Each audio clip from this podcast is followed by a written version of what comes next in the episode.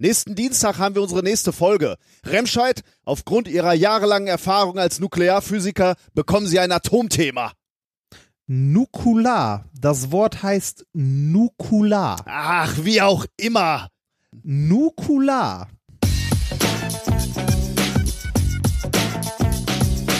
If, if you if you base medicine on, on science, you cure people. If you base the design of planes on science, they fly. Um, if you base the design of rockets on science, they reach the moon. It works. Bitches. Methodisch inkorrekt Folge 118 vom 17.04.2018 direkt aus dem Springfield der Wissenschaft. Mit mir heute wieder mein Nukulartechniker Reinhard Remford. Dau. Und ich bin der Mr. Burns der Wissenschaft Nicolas Wörl. Glück auf! Ausgezeichnet. Ausgezeichnet ist gut. Ich hatte mal so ein, oh, da steht hier sogar noch ein Mr. Burns am Schreibtisch stehen. Ah, ich habe, Äh, ähm, hör mal, ich habe hör mal, der kann auch sprechen. Warte. Ausgezeichnet. Den hatte oh, ich mal. Deutsch äh, sogar. Ja, den wow. hatte ich mal, äh, ich weiß gar nicht, der, den gab es, glaube ich, im, ich glaube bei Burger King gab es den mal, in so einem äh, Kindermenü. Uh. In so einem Kids-Menü? Ja, ja, genau. Ah, da Und- wieder eine Entschuldigung, weil du Kinder hast, ne? Ja, nee, nee, den habe ich mir, Da ich, sieht man, ich wo, glaube, den da hatte sieht man, ich, wo es landet. ja, ich glaube, ich, glaube, ich hatte ihn tatsächlich vor den Kindern. Äh, und äh, den hatte ich lange auf dem Schreibtisch stehen und der hat dann immer ausgezeichnet gesagt, wenn ich gute Ergebnisse hatte. Äh, während der Dissertation hat er gesagt, Ausgezeichnet. Sehr schön. Sehr schön. Ja, Ah, ich äh, ich habe ja seit WG-Zeiten, das äh, ist auch ein Mitbringsel aus äh, unserer WG und schmückt gerade auch äh, das Bad in meiner neuen Wohnung, eine äh, Huma-Figur und zwar Huma, als er so fettleibig ist, äh, in diesem Poncho. als er versucht extra dick zu werden, weil er dann Ja. äh, in Frührente gehen darf oder Genau, in, äh, das ist quasi ein, äh, ein Humor in Mumu. was? So heißt das Ding. Das Ding heißt Mumu. Die Mumu, der Umhang Mumu, der Umhang, ja, ja, genau. ich kann den, ich kenne den Begriff aus anderen Zusammenhängen. Äh, Das wundert mich nicht. Und warum hast, ist- warum hast du den Hummer äh, äh, im Badezimmer stehen? Ist das so eine Art Vorbild oder? Ich, ich weiß es nicht mehr. Das Ding, Warnung. stand, das, Ding, das Ding stand jahrelang bei uns in der WG im Badezimmer. Äh, Ich weiß gar nicht mehr, auch, wie es, auch gar nicht mehr, wie es da hingekommen ist. Und als wir ausgezogen sind, Hat es sich bei keiner mir dafür verantwortlich gefühlt? Ja, genau. Und seitdem steht er in jeder Wohnung, in der ich bis jetzt gewohnt habe, im Badezimmer. Das werden die großen Familienrelikte sein, Ja, die genau, die das in deiner Familie weiter. Und keiner weiß mehr genau, warum eigentlich. Ja. Ja, Tja, das hat Großvater immer gehabt. ja genau. Ja, ähm, was ist denn passiert in der Zwischenzeit? Äh, ich äh, sitze in einer neuen Wohnung, unter anderem äh, ist passiert. Äh, ich sitze in, ähm, in Neustadt am Waldrand, am Pfälzerwald und äh, sitze in meiner neuen Wohnung, äh, die noch äh, großteils relativ leer ist, beziehungsweise alles in Kisten verpackt ist. Und ich hoffe, es halt nicht allzu sehr, aber äh, ja, es ist eine Remote-Aufnahme, Du hast weil dich, es äh, zeittechnisch nicht klappt. ich höre es nicht hallen, ehrlich gesagt. Also Das schein, scheinbar hast du dich in den richtigen Raum zurückgezogen. Ja. Pappkartons sind ja im Prinzip das Tonstudio des kleinen Mannes. Ja, ne? genau. Das ist äh, die Eierkartons an die Wand getackert. ja. Nur Eierkartons ist auch nicht so gut. Ich, wir hatten mal so einen Proberaum, wo wir das übertrieben hatten. Da war der Ton dann total tot. Äh, da darfst du, ich glaube, man darf es nicht auf gegenüberliegende Seiten machen von, von den Ah. Räumen oder so. Also, ja. Basotec. Überall Basotec. das macht es auch nicht besser, nur teurer. ja. ja. Ähm, ja, weiß ich nicht. Äh, Ich habe viel erlebt und ich hatte, glaube ich, die schlimmsten Wochen meines Lebens, seitdem wir äh, das letzte Mal aufgenommen haben. Aber erzähl du erst mal, bevor ich die Stimmung runterziehe. Ja, ich weiß gar nicht, ich weiß ja, was auf, Ja. auf mich zukommt, deswegen Ja. weiß ich gar nicht, ob ich meine Belanglosigkeiten überhaupt erzählen soll. Nee, ich habe ja auch noch Belanglosigkeiten mit dabei. Na okay, also äh, ich war im Urlaub äh, und en, wir haben ja letztes Mal noch gescherzt, ne? Und äh, Ja. wir hatten ja äh, vorher aufgenommen und äh, Genau. Also unsere letzte Aufnahme ist tatsächlich jetzt fast vier Wochen her, ne? äh, irgendwie so, ne? Drei? Ja, so, so glaub, ja oder drei, drei, ja. drei, drei Knapp so vor dem grob, ja, Urlaub ist- äh, veröffentlicht haben wir dann nach einer Woche Urlaub und ähm, ich habe ja noch gescherzt und so äh, angedeutet, dass der Urlaub äh, schön ist. Das Mhm. war er auch tatsächlich. Allerdings nach einer Woche, also da, wo ihr die letzte Folge gehört habt, war er gerade nicht so schön, weil meine Tochter im Krankenhaus war. Die hatte ein Norovirus und ähm, äh, war dann äh, ziemlich dehydriert weil sie nichts bei sich behalten konnte. Und dann mussten wir tatsächlich irgendwann ins Krankenhaus. Und da ist sie dann auch drei Tage geblieben mit meiner Frau Krass. Äh, und wurde da gut behandelt. Also äh, ich war ganz angetan von dem Krankenhaus. Wann äh, von kommt dem die spanischen. Ähm, ich weiß gar nicht, äh, ja, da können wir dann vielleicht nochmal drüber sprechen. Ich, ich, ich wollte ich wollt gerade fragen, äh, deine, äh, deine liebe Frau ist ja Beamtin ja, und äh, damit ist die ja privat krankenversichert. Ja. Wie ist das mit deiner Tochter? die auch. Die auch, die ist auch privat Ja. krankenversichert. Ah, okay. Nur das Beste. Okay. Nein, Das aber ich, ich weiß jetzt nicht, äh, also insgesamt fand, also oh gut, aber das kann, mag auch daran gelegen haben, das war jetzt ein äh, Krankenhaus, was nicht so groß war, ähm, Mhm. aber gut ausgestattet, äh, freies WLAN, hat man ja nicht in jedem Krankenhaus hier in Deutschland. Nö, Ähm, hier hat man das ja nicht mal in Bussen. Ja, genau. äh, also von daher war ich dann ganz angetan. Ähm, äh, ja, und, äh, und die zweite Woche wurde dann auch etwas besser. Äh, meine Frau ähm, hat dementsprechend nicht so viel von der Insel leider gesehen. Ähm, äh, sie hat dann dankenswerterweise, wie sie so ist, aufopferungsvoll. Kind versorgt. Ja gut, äh, ja. Sie ist, sie ist im Krankenhaus geblieben, da haben die dann gesagt, als wir das Kind da abgegeben, also was heißt abgegeben haben, also einge, ge- eingeliefert haben, sozusagen, haben die uns gesagt, äh, ja, hier in Spanien ist es so, äh, da muss immer ein Erwachsener bei dem Kind bleiben. Also einer der Erwachsenen müsste dann jetzt hier auch im Krankenhaus bleiben.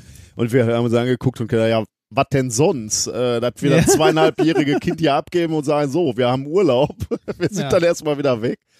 Ähm, Gratis Kindverpflegung. äh, das war übrigens dann aber äh, ganz toll. Äh, das Bett von meiner Frau war dann umsonst. Also das hat, hat nichts gekostet. Das Essen, was sie dann gegessen hat, hat was gekostet. Ähm, aber das Bett an sich war umsonst für sie. Ah. Also äh, das finde ich dann War- schon mal wie, wie war das denn? War die Kleine in einem äh, Mehrbettzimmer untergebracht? ja, oder wie? Einzelzimmer sozusagen. Also mit Okay. meiner Frau zusammen in einem Ja, Einzelzimmer. okay. Wow. Ja, ansonsten äh, viel Urlaub äh, ist war halt äh, da also da war dann in der ersten Woche so ein bisschen naja mit angezogener Handbremse, aber wir haben auch noch trotzdem schöne Sachen gesehen. Unter anderem habe ich natürlich dem Radsport gefrönt und ich habe zwei sehr schöne Ausfahrten gemacht. Ich habe mehrere gemacht, aber die zwei, die wirklich herausragend waren, das war einmal Cap äh, Formentor, das ist ganz im Norden so ein, zu so einem Leuchtturm. Da führt nur eine Straße hin. Ich weiß gar nicht, wie, wie lang die Straße ist vom letzten Dorf. Ich schätze mal so 30 Kilometer oder so. Oh. Äh, und wirklich äh, also wunderschöne Serpentinen, ganz toll. Äh, immer an der Küste entlang, steile Felsküste. Äh, Also wirklich ein Traum zu fahren. Und Das zweite, was ich gemacht habe, war eine wunderschöne Fahrt äh, Sacalobra. Das ist so ein Dorf eigentlich im äh, auch im Norden. Aber das Besondere daran ist, also das ist ein völlig unbedeutendes und langweiliges Dorf. Äh, da leben so einer, also b- zumindest bis 1932 lebten da 32 Menschen drin, sagt die Wikipedia. Äh, und mittlerweile können das auch nicht viel mehr sein. Also das ist wirklich halt klein, weil das in so einer äh, abgeschiedenen Bucht ist. Und du kommst dann nur mit dem Boot hin oder über eine Straße, die gebaut wurde, auch 1932. Und zwar von so einem Architekten, der da, glaube ich, einfach Bock drauf hatte. Also so ein italienischer Ingenieur, äh, der wollte da einfach diese Serpentinstraße reinhauen. Also das, du, du kommst halt wirklich von den höchsten Bergen äh, Mallorcas, kommst du runter in diese Bucht und da wollte er diese 14 Kilometer lange Serpentinstraße reinbauen und zwar auch unter so einem ästhetischen Aspekt. Er wollte nicht zu steil haben, er wollte nicht zu viel Fels wegsprengen und deswegen hat er halt versucht, die natürlichen Linien sozusagen zu nehmen. Und die Straße ist ein Monument des Radsports. Also das habe ich noch nicht erlebt. Also zehn Kilometer lang geht es fair bergauf, also schon einige Steigungsprozent, aber äh, der ist auch hart, weil es halt, weiß ich nicht, 700 Höhenmeter sind so. Aber ähm, das ist einfach, also es ist an keiner Stelle brutal steil, äh, anhaltend steil. Du Bei- siehst von fast jeder Stelle siehst du vier Straßenbänder dieser Serpentinstraße. Das ist einfach wunderschön, sieht das aus. Bei, bei Steil möchte ich mal kurz eine Sache von meinen, Mhm. äh, von meinen letzten Wochen einwerfen. Ich habe einen Vortrag in Wetzlar gehalten, äh, in einer Schule vor 300 Schülern. Mich hat der äh, Mathemat also ein Mathematikverein aus Wetzlar eingeladen dahin. Und da der Vortrag morgens um 10 war und Wetzlar von äh, Neustadt halt ein gutes Stück weit weg ist, bin ich schon einen Tag vorher hingefahren. und habe in der äh, ja in der Altstadt sagen wir mal von Wetzlar in einem Hotel halt mir ein günstiges das günstigste Hotel das ich finden konnte ich glaube für 40 50 Euro geklickt und da gepennt und habe gedacht ja läufst am nächsten Tag halt kurz zur Schule hin sind nur zwei Kilometer Mhm. ja? mhm. ich habe äh, als ich angekommen bin gemerkt so oh ja es sind zwei Kilometer mit 11 Prozent Steigung Oh ja.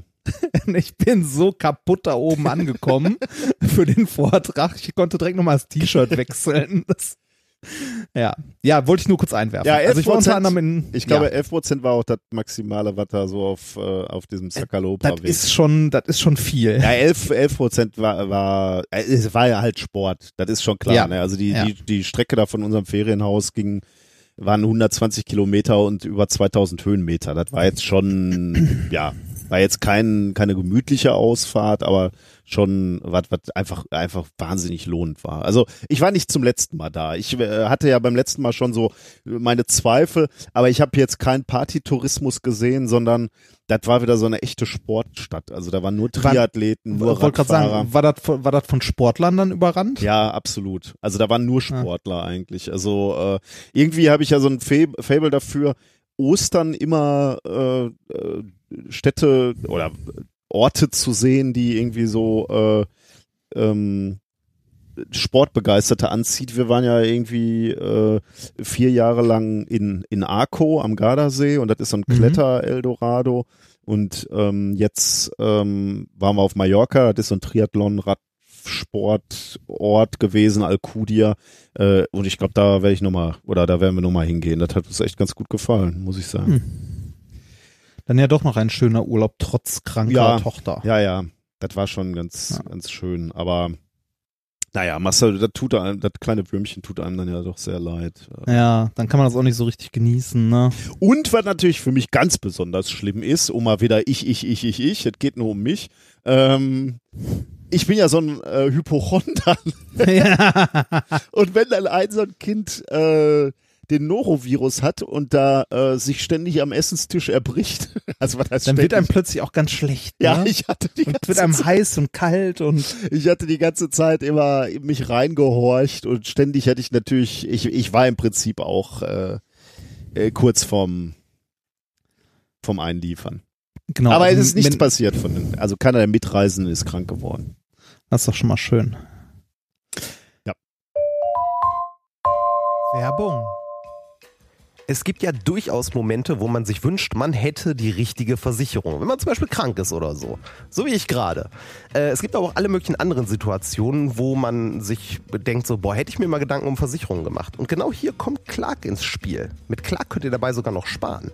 Als dein Versicherungsmakler überprüft Clark regelmäßig, ob du alle Versicherungen hast, die du brauchst und zeigt dir, wo du Geld sparen kannst oder wo du noch mehr Leistung rausholen kannst. Damit Clark als dein Versicherungsmakler auftreten kann, das heißt zum Beispiel Verträge für dich kündigen und neue abschließen, erteilst du Clark bei der Registrierung ein Maklermandat. Das heißt aber gleichzeitig, dass dieses Mandat von deinem, deiner alten Maklerin an Clark übergeht. Das ist nichts, was sich Clark ausgedacht hat, sondern ganz normale Praxis in der Versicherungsbranche. Du kannst deine Vollmacht zum Maklermandat aber natürlich jederzeit kostenfrei widerrufen. Außerdem hast du mit der Clark-App alle deine Versicherungen im Überblick und kannst sie von überall aus digital managen. Und wenn du mal auf der Suche nach einer neuen Versicherung bist, durchforstet Clark mit Hilfe modernster Technologien tausende Tarife, um genau den zu finden, der am besten zu dir und deinem Lifestyle passt. Und wenn wir schon beim Thema Sparen sind, die Jungs und Mädels von Clark lassen auch noch einen 30 Euro Shopping-Gutschein springen. Alles, was du dafür tun musst, ist dir die Clark-App runterladen, zwei deiner bestehenden Versicherungen hochladen und mit dem Code methodisch34 alles groß geschrieben, methodisch 34, bekommst du einen 30 Euro Shopping-Gutschein für Brands wie Ikea, Zalando oder Apple. Die Teilnahmebedingungen und alle weiteren Infos findet ihr wie immer in den Shownotes. Werbung Ende. Ja, ähm, ich überlege gerade, wo, wo ich anfangen soll. Äh, wir haben ja, wie gesagt, drei Wochen nicht aufgenommen. Und äh, ich glaube, diese drei Wochen waren, also die waren für mich sehr anstrengend äh, und äh, teilweise sehr schlimm. Ähm, waren noch ein paar erfreuliche Sachen dabei. Äh, es hat mit einer Banalität angefangen, dass mir eines Morgens meine Brille zerbrochen ist, die jetzt fachmännisch mit Gaffertape geklebt ist. Ernsthaft? Ja, ernsthaft. mir ist rechts ein Bügel abgebrochen. Du läufst mit einer Gaffer geklebten Brille Ja, rum. was soll ich machen? Eieiei. Was, was Hast du abgeschlossen mit deinem Leben? Das, nee, das ist, ich habe mir, ne- also das habe ich bei dem Vortrag in Wetzlar auch gedacht. Ne? So einen Tag bist du noch komplett noch, also vernünftig und kaum guckst zwei Wochen später in den Spiegel, hast du dich seit drei Wochen nicht rasiert, deine Haare sind zerzaust, deine Brille ist mit Gaffertape geklebt, an deine Jacke ist ein Klettverschluss abgerissen. Ähm, das ist so. Ich habe mich, ich habe mich ein bisschen Du warst draußen unter Menschen mit einer Gaffer geklebten Brille? Ja, Warum mehr, bist du- mehrfach. warum hast du mehrfach. denn keinen Optiker ich habe, aufgesucht? Ich, ich, habe, ich habe sogar mit einer Gaffer geklebten Brille mehrere Vorträge gehalten in den letzten drei Wochen. Ähm, Hat, hat, Ja. da, hat deine zukünftige Frau das abgenickt? War sie einverstanden damit? ja, ja, so hat sie, hat sie. Es ist, es ist mit schwarzem Gaffertape geklebt Man an einer schwarzen kaum. Brille. Man, man sieht es gar nicht so sehr. Also es, es, es, es, es, es hält sich Alter, so fängt halt das an. So Ja, fängt das an. Den Fleck auf meinem Hemd sieht man kaum. ja, na, aber was, was Das denn trägt sich Ich hab, glatt. Hast du in letzter Zeit solche Sätze gesagt? Ja, wo, das mit dem trägt sich glatt. Nee, ich habe meine Hose gebügelt letztens. Ähm, nee, äh, ich hatte keine andere Wahl. Ich habe halt keine Ersatzbrille. Ähm, ich war bei einem Optiker, äh, bei Vielmann, wo ich die Brille, die ich jetzt habe, auch vor Jahren mal gekauft habe, äh, habe mehrere Brillen aufprobiert und irgendwie hat mir nichts davon gefallen. Irgendwann kam dann so ein beratender Mensch zur Seite und fragte, ja, was genau suchen Sie? Und da habe ich gesagt, ich hätte sehr gerne genau diese Brille nochmal. Ja, und Und der sagte, ja, ist ja kein Problem, ist das Standardmodell, das haben wir noch. Ich guck mal kurz. Ja, ähm, aber nicht in meiner Größe, es musste bestellt werden und darauf warte ich jetzt. Es müsste im Laufe der Woche beziehungsweise nächste Woche kommen und solange renne ich noch mit einer Gaffer getapten Brille rum. Ähm, ich war unter anderem äh, am letzten Wochenende äh, beim äh, March for Science ah ja, in Köln, ne? genau in Köln, äh, durfte dort als Speaker auf die Bühne, äh, als letzter Speaker zugegeben. Ich habe mich da noch kurz gehalten, weil die Leute da schon zwei Stunden gestanden Oh haben. Gott. Ähm, Was heißt, denn, Leuten, was heißt denn kurz gehalten? Wenn du dich kurz hältst, kann, da Nee, ist so alles ein- drin zwischen. weiß nicht, so, so fü- fünf Minuten habe Okay. ich, glaube ich, gemacht. so Worüber fünf, hast du also eigentlich ich, geredet?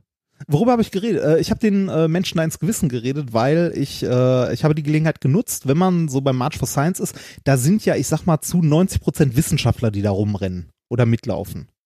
Ja. Ja. also äh, war da sehr ähnlich. Ich habe halt auch gesagt, ne, hier äh, euch zu erzählen, warum Wissenschaft sinnvoll ist oder so, kann ich mir sparen, weil ihr wisst, dass Wissenschaft sinnvoll ist und wichtig ist und dass es mehr ist als halt nur ein Job, sondern eine Weltanschauung und so weiter und so weiter.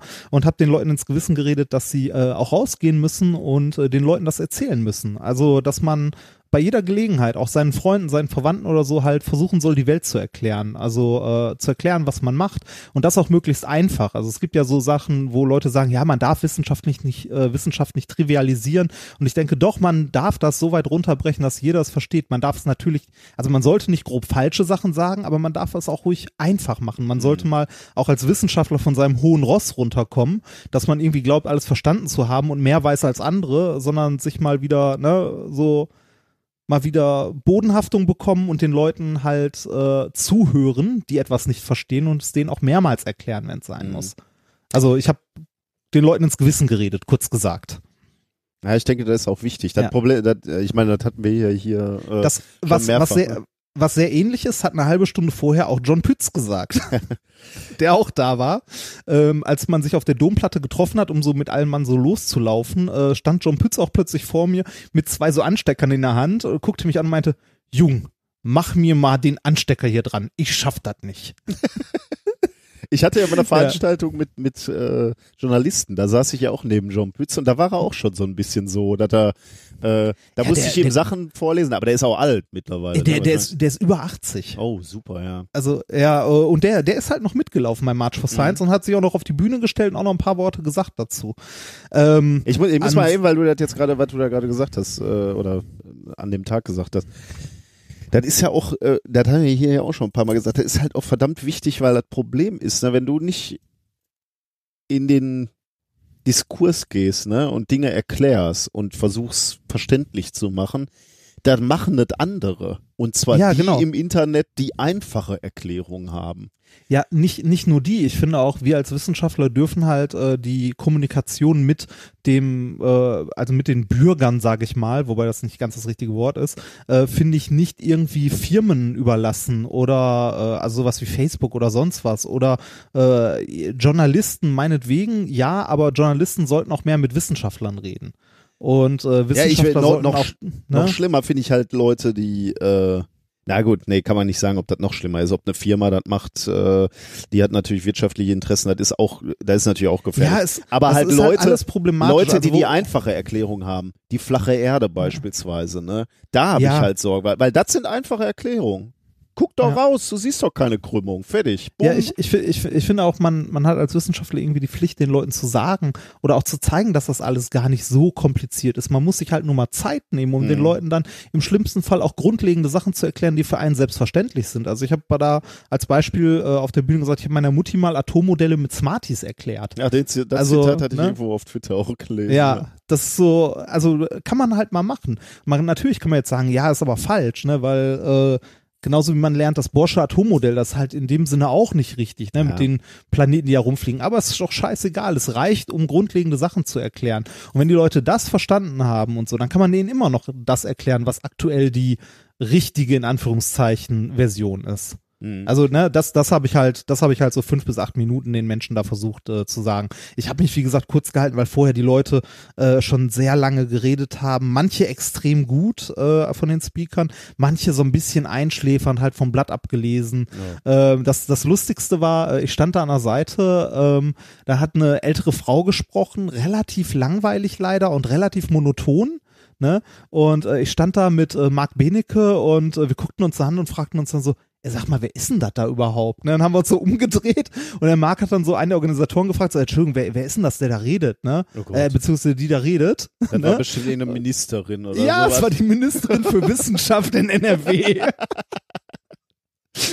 super. Es war ein bisschen lustig. Naja, ja, äh, ich habe mich, also ich äh, fühlte mich auf jeden Fall sehr geehrt, dort als äh, Speaker reden zu dürfen, auch wenn äh, der March for Science dieses Jahr kleiner ausgefallen ist als letztes Jahr, was mich ein bisschen gewundert hat. Letztes Jahr war der ja in Bonn, Mhm. Ähm, weil in Köln die AfD äh, ja da im Maritimhotel zu der gleichen Zeit äh, ihre, ihre Tagung hatte. Und dieses Jahr war der tatsächlich in Köln. Also man hat sich auf der Domplatte getroffen und ist dann zum Rudolfplatz und dort war eine kleine Mhm. Bühne aufgebaut. Ich würde mal sagen, es war irgendwas so zwischen 500 und 800 Leute waren da. Mhm. Das ist, äh, das ist auch was, was ich gesagt habe. So, ja, schön, dass viele hier sind, aber eigentlich müssten wir mehr sein. Ne? Wir sind hier in einer Millionenstadt und hier stehen 500 Leute, die irgendwie für Wissenschaft auf die Straße gehen. Warum sind es nicht mehr? Ne? Also, ist, ja, schwierig. Ja, Äh, auf, auf der anderen Seite war, äh, siehst du ja, die Demonstrationskultur in Deutschland ist ja jetzt auch nicht so, äh, selbst bei drängenden gesellschaftlichen Themen ist es schwierig, Leute zu mobilisieren. Ne? Und jetzt Ja, würde ich aber- sagen, bei March for Science, Also, Ja, aber ne, March for Science, die hatten als Speaker äh, auch ordentliche Menschen, jetzt nicht so mich, die hatten als Speaker noch äh. Doktor, also jetzt hier, ja, aber berühmte Menschen, sowas wie äh, halt John Pütz, äh, Ralf Benecke, Ranga Äh, Ralf Yogesh war, glaube ich, äh, da, oder? äh, jetzt sag ich schon, ja, ähm, Gott, ich bin ein bisschen, ich bin ein klein, äh, ein klein bisschen, äh, ein klein bisschen durch. Marc Benecke, Mhm. so. Äh, also Marc Benecke, genau, Range Yogeshwar hatten die noch als Speaker da, Mhm. der auch mitgelaufen ist und auch eine lange Rede gehalten hat, auch echt eine gute. Äh, den Präsidenten äh, hier der äh, Humboldt äh, Stiftung Ja. hatten die da als Speaker.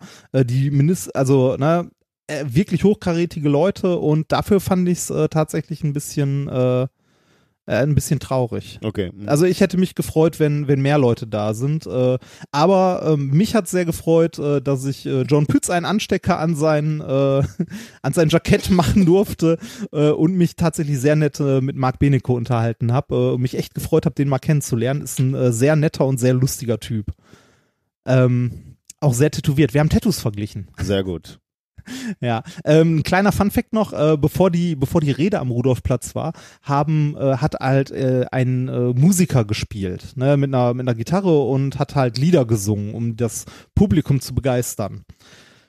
Ich musste an einer Stelle hinhören, die äh, die liebe Frau hat mich darauf aufmerksam gemacht. Ich, mir wäre es gar nicht aufgefallen. Die, äh, der hat unter anderem gespielt, He's got the whole world in his hand Hä? beim March for Science. Oh.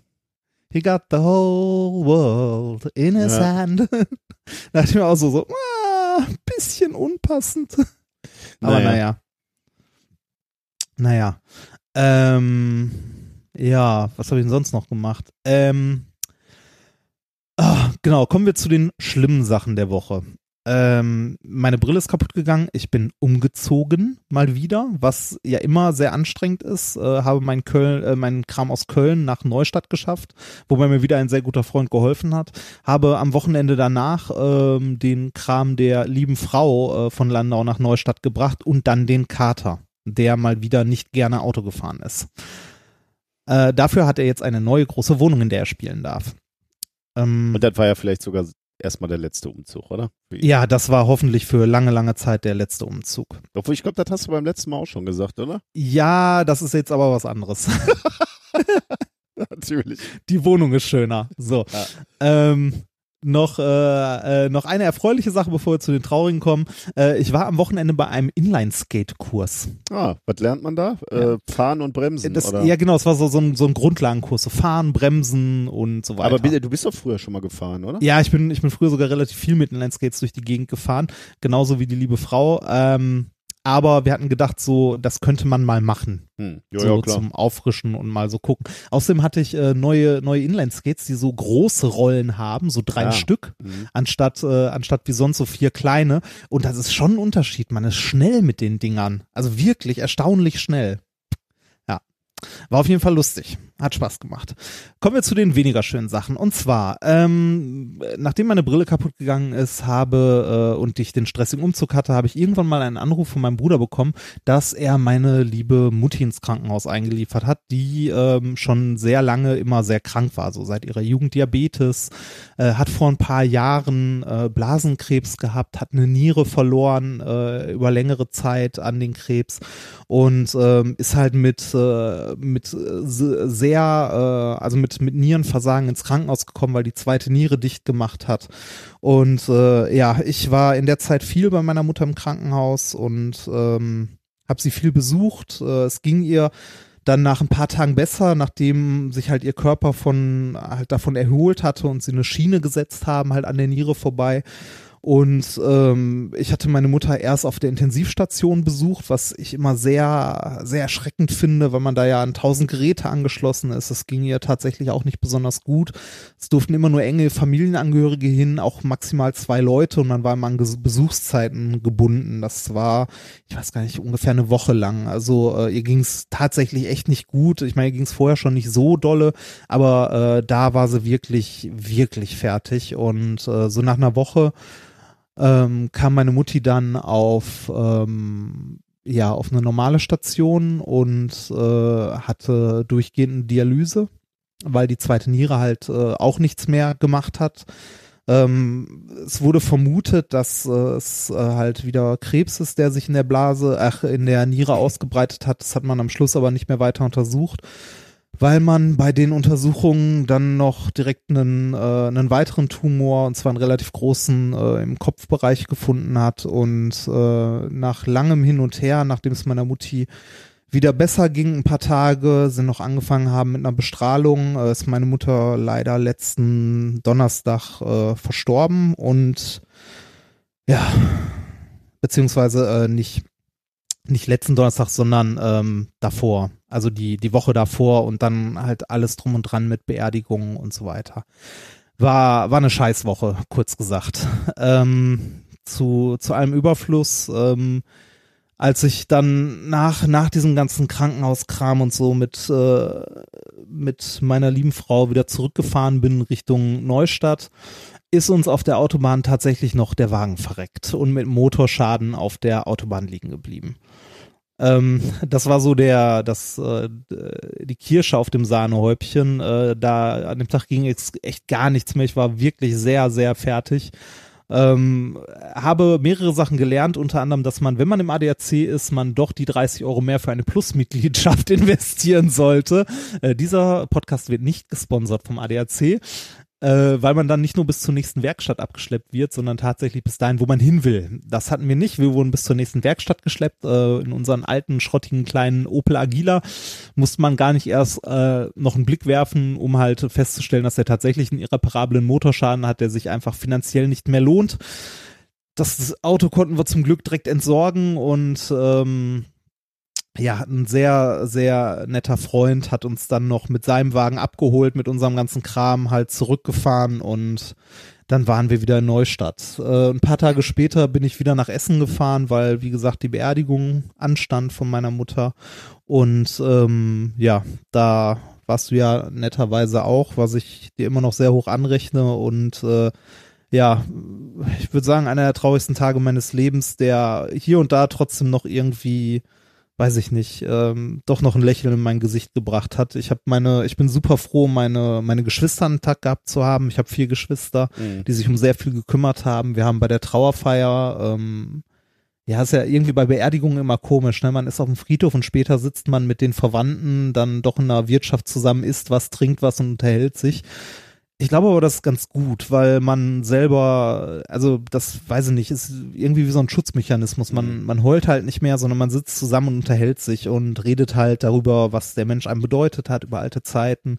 Wir hatten Bilder von meiner Mutter ganz viele rausgesucht aus, äh, aus ihren jungen Zeiten. Das war teilweise sehr lustig. So, meine Mutter hat immer gesagt, sie hätte nie viel getrunken. Ähm, die Bilder aus den 70ern äh, von Partys mit meinem Vater sprachen da eine ganz andere Sprache.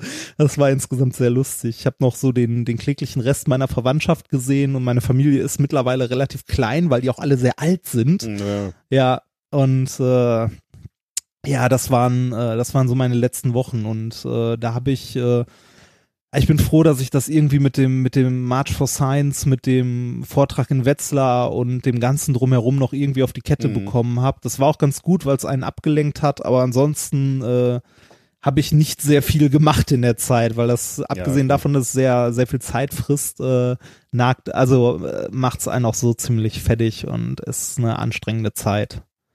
Ja, das äh, so viel zum traurigen Teil. Hier können wir eine Kapitelmarke hinmachen. Überspringen, wenn schlecht gelaunt. ich weiß nicht. Ja. Das gehört dazu. Ich habe, ja. äh, wie du gesagt hast, ich war ja äh, dabei. Ähm, äh, Google hat mich hingeführt und freundlicherweise ja. danach gef äh, gefragt, äh, wie es mir denn da so gefallen hat in der Kirche. ja, der, Google ah. Maps hat ja so eine Funktion, äh, ja, äh, wenn, wenn er den Ort äh, wieder verlässt, äh, fragt er, ob in der denn, Kirche oder am Friedhof? die Kirche, ob, ah, die Kirche. wie mir dann okay. die Kirche so gefallen hätte. Ich habe da mal ja, keine Bewertung das, abgegeben. Ja. Das, also ein, äh, ein, ein leichtes, ein leichtes Schmunzeln trotz all der Trauer äh, hatte ich auf dem Friedhof ja auch noch, als ich, äh, als wir beim Friedhof reinkamen und das erste Grab, an dem wir ein, vorbeikamen, war von Herr und Frau Schneidereit. Das ist so, ich das musste direkt an den Holgi denken und musste tatsächlich kurz, kurz lächeln, obwohl es halt ein, äh, ein doofer Moment war. Aber sowas, weiß nicht, ich finde sowas gut, dass, äh, das holt einen dann doch irgendwie wieder, wieder nach oben. Ja. Ich kann dazu jetzt nichts sagen. Du musst da, ich ja. weiß nicht, mich hat das äh, sehr mitgenommen, dich natürlich erst ja, recht. Mich aber, auch. mich aber auch. Ich hab, äh, das, also, obwohl, obwohl meine Mutti schon sehr, sehr lange sehr krank war. Ja, so, so lange wie ich dich kenne, ne, war das ja, immer, ja, dass du mir immer gesagt hast, ja, jetzt kriegt sie die dritte Niere raus, das, äh, ja, ein halbes so. Herz kriegt sie raus. Also immer so Dinge, wo ich jedes Mal gedacht habe, okay, jetzt wird es eng. Und dann war irgendwann war es wieder okay, sag ich jetzt mal. Äh, ja, hat halt lange, lange durchgehalten, hat halt mein Vater noch die letzten fünf Jahre gepflegt, als der noch gelebt hat. Und äh, ich glaube, das, das hat sie auch, äh, sie selbst auch ja, am Leben gehalten würde ich jetzt nicht sagen, aber das, äh, das war was, was sie hat durchhalten lassen. Und nachdem mein Vater jetzt zwei Jahre tot ist, ja, weiß nicht, es ging ihr eigentlich ganz gut. Sie hat wieder Sachen gemacht, also war wieder irgendwie so in der Gemeinde aktiv, in, in dem Haus, in dem sie gewohnt hat und äh, war auch mit ihren Enkelkindern, hat sich mal gefreut, die zu sehen. Ich war auch mal froh, wenn ich da war, habe mich mit ihr unterhalten. Ähm, aber irgendwie ging es dann dann doch sehr sehr plötzlich und sehr unerwartet. Ich bin sehr froh. Ich war äh, zu zu Ostern ähm, war ich äh, im Norden äh, bei der Familie äh, von der ominösen Frau und ähm, bin auf dem Rückweg, ähm, als meiner Mutti gerade besser ging, äh, habe ich sie noch besucht am Sonntag und es war, glaube ich, der längste Krankenhausaufenthalt meines Lebens. Äh, ich bin eigentlich äh, eher jemand, der Krankenhäuser meidet. Also ich bin auch nicht gut darin, Leute zu besuchen, weil ich nicht weiß, worüber ich mit denen reden soll. Mir wird schnell langweilig und irgendwie finde ich Krankenhäuser insgesamt unangenehm. Äh, am dem Sonntag war ich aber tatsächlich noch etwas über eine Stunde bei meiner Mutter und habe mich noch mit ihr unterhalten über viele Sachen und äh, ja, ich denke da tatsächlich mittlerweile, also an, an diesem Besuch sehr gerne zurück und das war auch das letzte Mal, dass ich sie halt äh, gesehen habe. Aber es war, war, war ein schöner Besuch. Also, ja, da ging es ihr noch ganz gut. Kommen wir zurück zu, äh, zur Sendung. Ja. zu den etwas erfreulicheren Dingen. Äh, ich muss mir, ich muss ja hier nicht mein, äh, mein Privatleben äh, in voller Breite auskippen. So. Äh, Kommentare zur letzten Sendung. Äh, genau, Kommentare. Warte mal, ich äh, muss mal gerade kurz gucken. Ich hatte ähm, Sonst fange, sonst fange ich an, unseren, äh, unseren geliebten Unterstützern zu danken, wenn du da Oh, noch suchst. ja, mach das mal. Das haben wir nämlich ich ganz habe, vergessen. Äh, ja, ich, äh, ich habe, äh, ich habe mal wieder, äh, mal wieder die, äh, die Verwendungszwecke unserer, äh, unserer lieben Spender durchge, ähm, durchgesucht. Und da sind mittlerweile tatsächlich ein paar sehr kreative und lustige bei. Also ich habe nicht alle durchgesucht, sondern so, ich weiß nicht, so die ersten, die ersten 20, 30 Stück. Und da war sowas bei wie, ähm, sehr, sehr schön fand ich von einer Person mehrere Überweisungen, ähm, immer so ein, zwei Euro hintereinander direkt. Und zwar, bitte werfen Sie eine Münze ein. bitte werfen Sie noch eine Münze ein. Sehr schön. Hier So- ist, hier ist ihre persönliche Glück, äh, Glücksmelodie. Hä, hä, hä, hä, hä, hä, hä, hä, hä, hä, und so weiter. Und dann als letztes noch, bitte wiederholen Sie Ihre persönliche Glücks, äh, Glücksmelodie in der Sendung. Den fand ich witzig. Dann noch ein paar Leute, die Aber jetzt muss auch die. Glücksmelodie, äh, wie ging die? Ich weiß nicht mehr. Nee, ähm, ja. Ich krieg, ich krieg die nicht mehr auf die Kette. Okay, ja, das ist natürlich Ähm, jetzt peinlich. Jetzt will er sein ja, Geld das- wieder haben. Das ist peinlich. Ja, das, dann müssen wir das wohl zurück überweisen. Ja, und zwar in Einzelspenden zu einem Ja. Euro. Ja.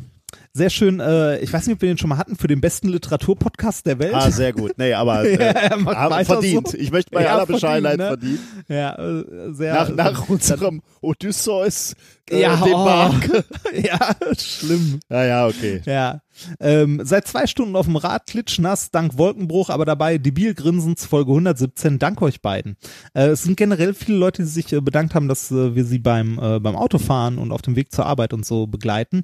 Ähm, äh, die Musik wird nicht so oft äh, fröhlich aufgenommen. Wir haben sowas dabei gehabt wie zwei Euro wurden als Schmerzensgeld einbehalten, da ich im Auto den Pilzsong nicht skippen konnte. Ja, okay, aber jetzt ist natürlich die entscheidende Frage, zwei Euro von wie viel? Also können wir das verschmerzen ja. oder warte Ja, können wir. Okay. Nein, das können wir verschmerzen. Okay, okay. Äh, dann der Klassiker natürlich für sexuelle Gefälligkeiten. Ja, natürlich, klar. Äh, steht da explizit welche oder allgemein? Ähm, äh, nee, nee, nee, all, ist, all, ist allgemein gehalten. ja, okay. Ähm, für Nikolas, damit er auch mal etwas bekommt mit, äh, mit industriefreundlichen Grüßen aus Wolfsburg. Hast Sehr du ein gut. neues Auto und ich weiß nichts davon? Nee. ja. Ähm, das hatten wir noch. Monatliches Dankeschön fand ich auch sehr äh, nett. Äh, Unterstützung, mehr Knaller, mehr Ehe, mehr Leben. und dann noch die äh, Lach- und Fremdschämensteuer. Auch sehr gut, ja. Ich habe, äh, da- wo du das übrigens gerade sagst, ja, wa- waren das alle Unterstützer oder? Also nicht alle Nee, Unterstützer, der- sondern die, da, die du da, da, vorlesen waren, da, wolltest. da, da war noch mehr. Sehr, also da war noch einer bei, den ich sehr schön fand für meinen Lieblingspodcast. Bleibt wie ihr seid, hört nie auf und dann in Klammern Ausrufezeichen darf ich nicht, sagt das Post-Online-Banking-Ding sie. ja, So viel Zeit muss sein. ja. Ja, nee, Äh, das, das war's. Dann bin ich, durch. Man Ich wollte noch sagen, nach, nach dem Urlaub habe ich, äh, habe ich nämlich für uns auch äh, drei Pakete bekommen. Die stehen aber noch Ah. ungeöffnet hier rum. Äh, ich habe es Oh. noch nicht geschafft, die aufzumachen aus verschiedenen Gründen. Ähm, das werde ich noch Wir- nachholen und dann entsprechend noch würdigen. Also äh, entweder wenn du das nächste Mal hier bist oder ja, wir sprechen ähm, uns ja eh die Tage nochmal. ich hoffe, da ist, sind jetzt keine Lebensmittel drin. Aber äh, nur falls ihr euch wundert, warum noch keine, äh, ihr noch keine Antwort bekommen habt. Und äh, hier liegt auch noch ein Brief rum, den ich noch mit Aufklebern befüllen muss. Also äh, entschuldigt, ich hänge da Ich glaube, etwas. davon habe ich auch noch einen oder Ah, okay, zwei. ja. Aber wir ja. hängen, hängen also etwas. Äh, aber Ja. das äh, wird wieder besser. Jetzt Ja. äh, der Urlaub war ein bisschen, hat ein bisschen reingeknallt. Ich, Ja, und noch andere Sachen, aber dazu kommen wir in der Hausmeisterei noch am Ende. Genau. Äh, Kommentare hattest du gerade schon mal angefangen. Ja. Ähm, wir hatten neulich über Schutzatmosphäre gesprochen, ne? Ähm, Also diese Brötchen äh, beispielsweise, Mhm. Ah, ja. die in Ja. Schutzatmosphäre abgefüllt ist, äh, sind oder äh, verpackt sind. Äh, darauf äh, haben wir einen sehr schönen Kommentar von Sandra bekommen. Sie schreibt, zu Fleisch kann ich nichts sagen, aber die Aufbackbrötchen sind normalerweise fast vollständig mit Stickstoff gefüllt. Der Hauptzweck ist für gewöhnlich auch nicht, das Brötchen vorm Oxidieren zu sch- schützen. Das haben wir behauptet, sondern einfach eine möglichst lebensfeindliche Umgebung für diverse Mikroorganismen zu schaffen. Das äh, macht Sinn, möchte ich mal so sagen. Ja. Ja, das stimmt. Und dann erinnerst du dich, dass wir über äh, Phaser gesprochen haben. Ja, ich erinnere mich. Äh, da haben wir einen sehr fundierten Kommentar bekommen, nämlich von Sebastian. Und Sebastian ähm, macht beim Track am Dienstag Podcast mit, also dem Star Trek Track am Ja. Dienstag Podcast. Ähm, und er hat äh, das mal dargelegt. Gene Roddenberry, ähm, also der, der äh, Autor, Schöpfer von Star Trek, ähm, schrieb 1964 die Begriffe Laser und Maser in die ersten Drehbücher. Zum Glück gab es wissenschaftliche Berater. Damals war das Harvey P. Lin von der Rand Corporation, der 50 Dollar die Woche bekam und dafür sorgte, dass eine gewisse Plausibilität gegeben ist. Lin hatte die Einwände, dass Laser und Maser wohl kaum das tun könnten, was in den Drehbüchern beschrieben wurde und dass sich in den nächsten paar hundert Jahren bestimmt neue Technologien mit anderen Namen ergeben würden. Also schuf man den Begriff Phaser, was damals noch für photonischer Maser stehen sollte. Allerdings Ah. 1968 erschien das Buch The Making of Star Trek, in dem Roddenberry und sein Co-Autor ihre Meinung geändert hatten und den Begriff anders erklärten. Phaser sind Laser, deren Wellenlängen auf bestimmte festgelegte Frequenzen pulsieren. Dadurch können sie mit jeglicher Art von Materie interferieren. Diese Justierung der Strahlfrequenz heißt auf Englisch Phasing, anders hergeleitet selber Name. Äh, da, Hm. Das gibt's ja mittlerweile eigentlich auch, ne? Also es gibt ja so tunable Laser, wo du äh, die, die Frequenz ja. so Die Farbe so ein bisschen. Ja. Ja. Ja. Ähm, mittlerweile sind wir aber schon wieder weiter. Ähm, in späteren technischen Handbüchern äh, stand der Begriff dann zunächst für Phased Array Emitter und Phased Energy Rectification. Äh, die bisher letzte Erklärung fand sich 1991 in Michael Okudas und Rick Sternbergs Buch Star Trek The Next Generation Technical Manual. D das habe ich übrigens auch. Das nur so nebenbei. Das habe ich auch im Schrank stehen, weil mich das irgendwann mal, ja, irgendwie habe ich da äh, auch mal zu abgenördet. Äh, aber ich hatte nicht nachgeguckt, aber ähm, es stimmt, da steht nämlich folgende Erklärung. Und jetzt kommt halt so Bullshit, Bingo, sage ich jetzt mal. Okay. Hochenergetisches Plasma wird in einer Vorheizkammer aus supraleitendem Lithium-Kupferkristall gepumpt. Dort durchläuft das Plasma einen intensiven und höchst fiktiven Nadion-Effekt, wodurch nukleare Energie freigesetzt wird. Eine protonische Aufladung entsteht, die mit Lichtgeschwindigkeit und den Impulsen über einem Emitter abgegeben wird, der aus vorgenannten supraleitenden Kristall besteht. So ist es. Okay. Das ist ein Phaser. Also ist nicht so ganz dramatisch, dass wir das nicht so aus der Hüfte geschossen haben, würde ich sagen. Ich frage mich ja immer, das, das ist ja irgendwie bei den Science-Fiction-Filmen äh, schon interessant, ne? Mitunter dass, sieht dass man Leute ja- da so, so ganze Konstrukte rumbauen? Oder? Ja, und ich frage mich, ähm, also äh, wird postuliert man irgendeine äh, eine Technologie, also sagen wir mal so wie äh, die Mondlandung, so, das war ja auch mal Ja. äh, Reise zum Mond war ja auch mal Science Fiction. Science. Fiction. Ja. Und irgendwie mehr oder weniger äh, hat sich dann ja die Wirklichkeit an dieses skizzierte Science Fiction rangearbeitet. Also da sind ja Dinge wahr geworden einfach. Ne? Also, Ja. Ich meine, auch so ein Laser ist im Prinzip, gut, ich weiß ehrlich gesagt gar nicht, wann der zum ersten Mal in Science Fiction postuliert wurde. Äh, aber in gewisser Weise ist er natürlich wahr geworden. Jetzt. ja, aber da, ja, was, was genau möchtest du fragen? Also die, die, die, die Frage ist, äh, ist, ist der normale Lauf der Dinge immer so, dass in Science Fiction irgendwas postuliert wird äh, oder fantasiert wird und dann äh, wird, zieht die technische Entwicklung nach oder flieht quasi die, die, die Science Fiction, so wie wir das jetzt so ein bisschen gerade äh, beim Phaser gehört haben, immer vor der technischen Entwicklung. Das heißt, wenn die technische Entwicklung näher rankommt oder sagt so, naja, so geht's eigentlich nicht, dann spinnst du da halt noch irgendwie das Ding noch komplexer und noch abgedrehter mit irgendwelchen Kristallen, die es gar nicht äh, in Wirklichkeit gibt, äh, um eben immer diese technologische Distanz zur, zur Jetzt-Welt äh, zu haben. Mm, ich glaube, äh, äh, Beides Sagen wir so, ähm, äh, ja, beides. Es gibt ja auch genug Beispiele für Sachen, die nicht real geworden sind. Mhm. Ne? Ähm, und auch noch Science Fiction, die nicht so gut gealtert ist, die sich auch nicht mehr ähm, halt abändern lässt in diese Richtung. Perry Roden zum Beispiel. Und jetzt hagelt es Kritik. Wie, was meinst du Ähm. denn mit, mit, mit nicht gut gealtert?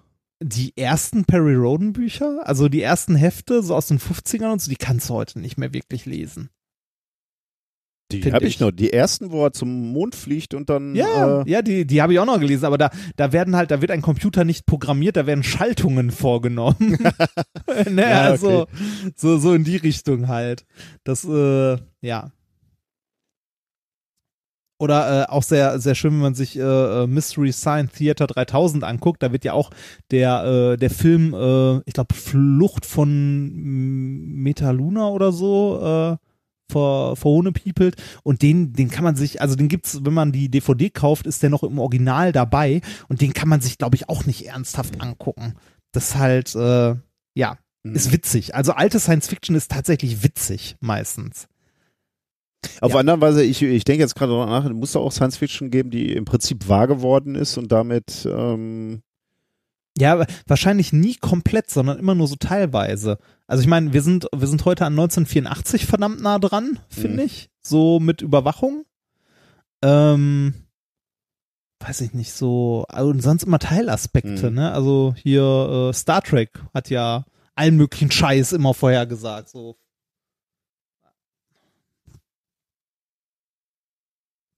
Ja, wo warst Entschuldigung, mein, mein, mein, mein Mikro ist verrutscht und meine äh, geklebte Brille klemmt komisch hinter meinem Ohr. Ja. Von, von, der, von, der, von der geklebten Brille hat äh, Marc Benecke übrigens ein Detailfoto gemacht, weil er es so witzig fand. Reinhard, ja. wir müssen reden. ja, ich weiß. Nein, das, äh, Das ist doch nicht ja, noch, das ist doch, du verlierst die Kontrolle. Nein, es wird langsam besser. es wird jetzt langsam wieder besser. Ich, als Freund, als väterlicher Freund muss ich dir sagen, du verlierst die Kontrolle.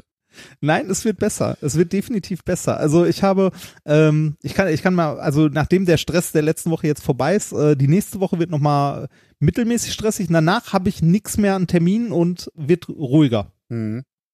Ja. Gut, wir, wir So. hören uns dann in der nächsten Folge, wenn du uns erzählst, warum. Genau. Ja. Ja, aber äh, ich habe, glaube ich, noch ein paar interessante Sachen, die ich erlebe. Unter anderem ist ähm, nächstes Wochenende eine Lesung in Königs Wusterhausen. ah, in der Nähe von Berlin. Ja, genau, in der Nähe von Berlin. Ja. Deshalb äh, bin ich nächstes äh, Wochenende in Berlin, unter anderem bei dieser Lesung und vielleicht sogar beim Fußball. Beim Fußball? Ja, eventuell beim Fußball. Union? Ja, Mit unseren Freunden? ja, eventuell Ja, ja. Ich, Ja, bin mal, ich bin, ich bin sehr gespannt. Ja, Das ist bestimmt gut. ich werde, ich werde vielleicht in dieses Geheimnis des Fußballs eingeführt. Ich hatte ja gestern war ich äh, äh, beim Derby, Auf Schalke. ja. Mit Ja. äh, einigen Leuten, von denen ich nicht weiß, ob sie ihre Identität gewahrt haben wollen. Des, Hm. Deswegen äh, erwähne ich nicht alle, aber unter anderem äh, mit äh, Max von Ost, der ähm, vom Rasenfunk-Podcast. Das Ah. war mir eine große Ehre. Äh, Das- er selbst ist natürlich äh, durch und durch äh, Bayern-Fan, aber trotzdem hat er äh, mir die Ehre erwiesen, dieses Spiel äh, mit mir anzusehen. Also er war jetzt nicht äh, nur für mich da oder so, sondern er war einfach, er war eingeladen von einem weiteren Freund.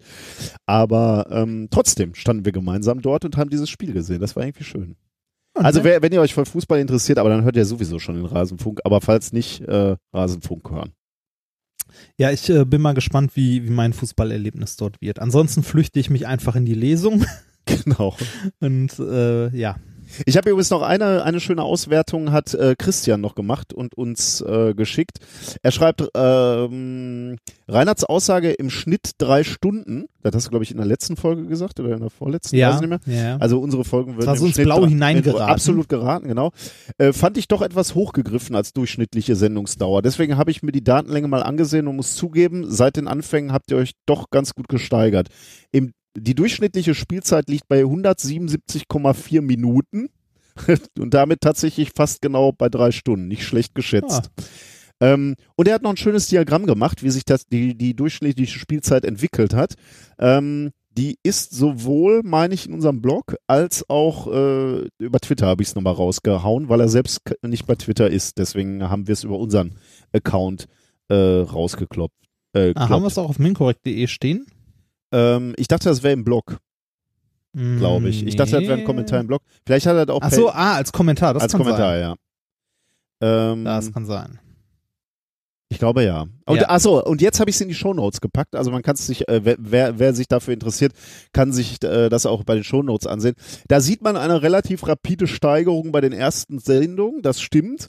Aber wir haben so einen Sättigungswert erreicht, würde ich sagen. Ja, es, also es reicht ja auch. Es muss, es muss ja auch nicht jede Folge irgendwie dreieinhalb Stunden lang sein. ja, so. sagen wir nach 47 Minuten, acht, jetzt Ja. 48 Minuten äh, Intro. ja, aber wir kommen, wir kommen ja gleich zu den Themen. Wir kommen immer näher den, zu den Themen. Ja. Ja. Und Au. die sind dann ja, die sind dann ja kürzer. Äh, ich habe übrigens noch, noch was, äh, das war auch ein Kommentar von ganz vielen und da war ich äh, sehr dankbar. Ähm, wir hatten ja letzte Mal diese, ähm, diese Seite, äh, diese Webseite vorgestellt mit diesen Audiodokumenten zur Mondlandung. Ah, ne? ja. Und da haben ganz viele geschrieben, dazu gibt's auch eine Band, die daraus Songs gemacht hat. Und insbesondere aus diesem, wir haben diesen Ausschnitt beim letzten Mal gehört, dieses Go, Go, Go, ne? Also äh, ja. Retro Section Go, Landing Module Go oder weiß ich nicht, wie, wie Ja, das ist. ja, ja. Und da, das haben sie halt genommen und daraus einen, einen Song gemacht. Ähm, und der wurde uns ein paar Mal empfohlen. Und äh, da uns schon so viele geschrieben hatten, ähm, die, allein dieser Ausschnitt von der NASA hätte den Gänsehaut gemacht. Dieser Song von der Band Public Service Broadcasting, ähm, der Song heißt The Race for Space. Nee, Quatsch, das Album heißt The Race for Space und der Song heißt Go. Ähm, das ist nochmal wirklich äh, Gänsehaut hoch drei. Ähm, und äh, die, der, der Song ist in meine persönliche ähm, Laufen- und Fahrradfahren-Playliste gekommen. Äh, Mhm. Weil der ist echt auch motivierend, wie ich finde. Äh, den muss ich dir mal ganz kurz vorspielen, weil Ich der. wollte gerade sagen, äh, kannst du den mal ja, anspielen? den, den Ausschnitt äh, spiele ich dir mal äh, oder euch ganz kurz an.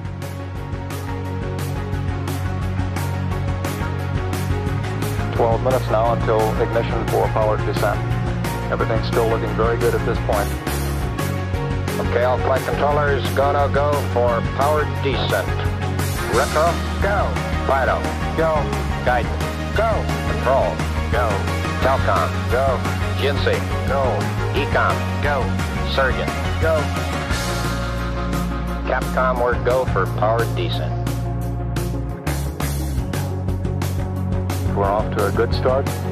Play it cool.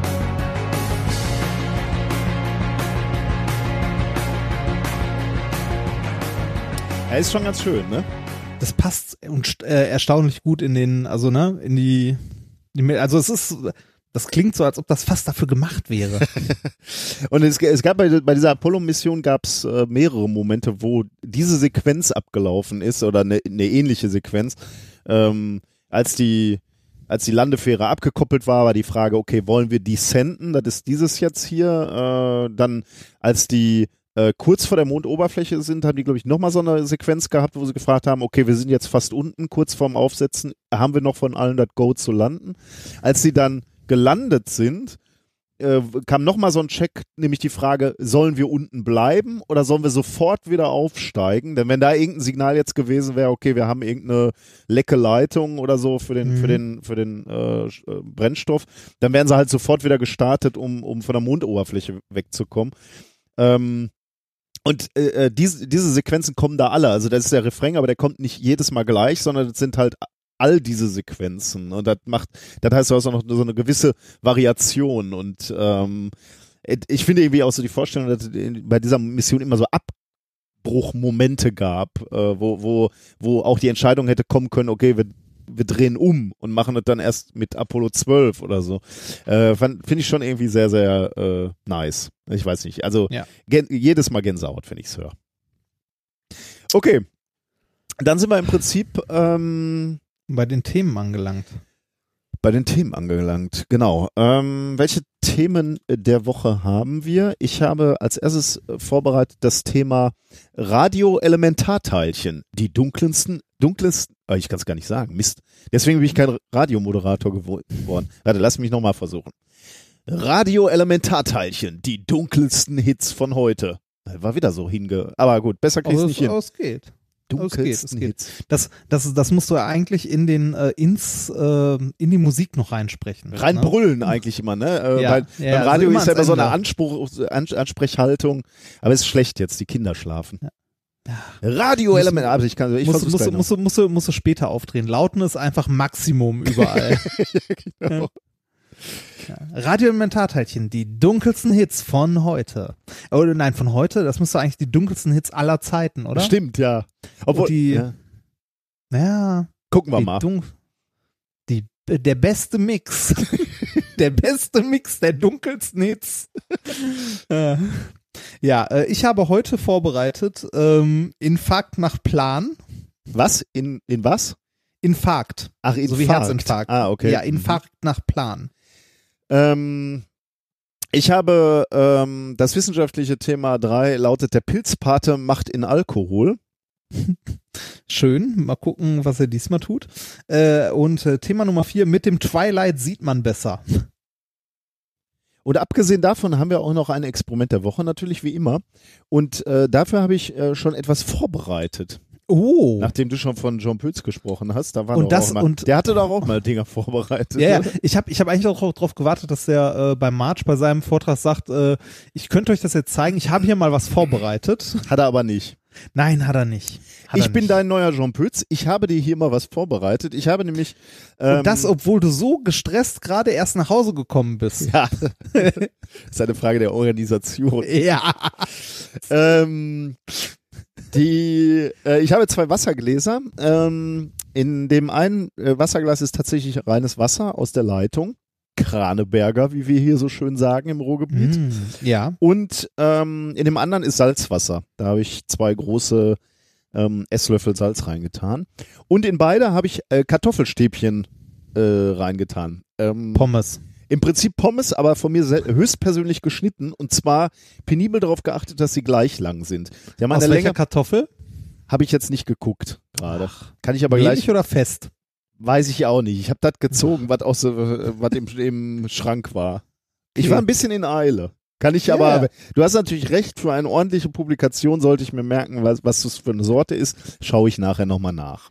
Wahrscheinlich hat es tatsächlich sogar, du penibler Rechthaber, hat es wahrscheinlich für das Ergebnis sogar einen Einfluss, ob es mehlig oder festkochend ist. Du hast natürlich wieder recht. Ja, schauen wir mal.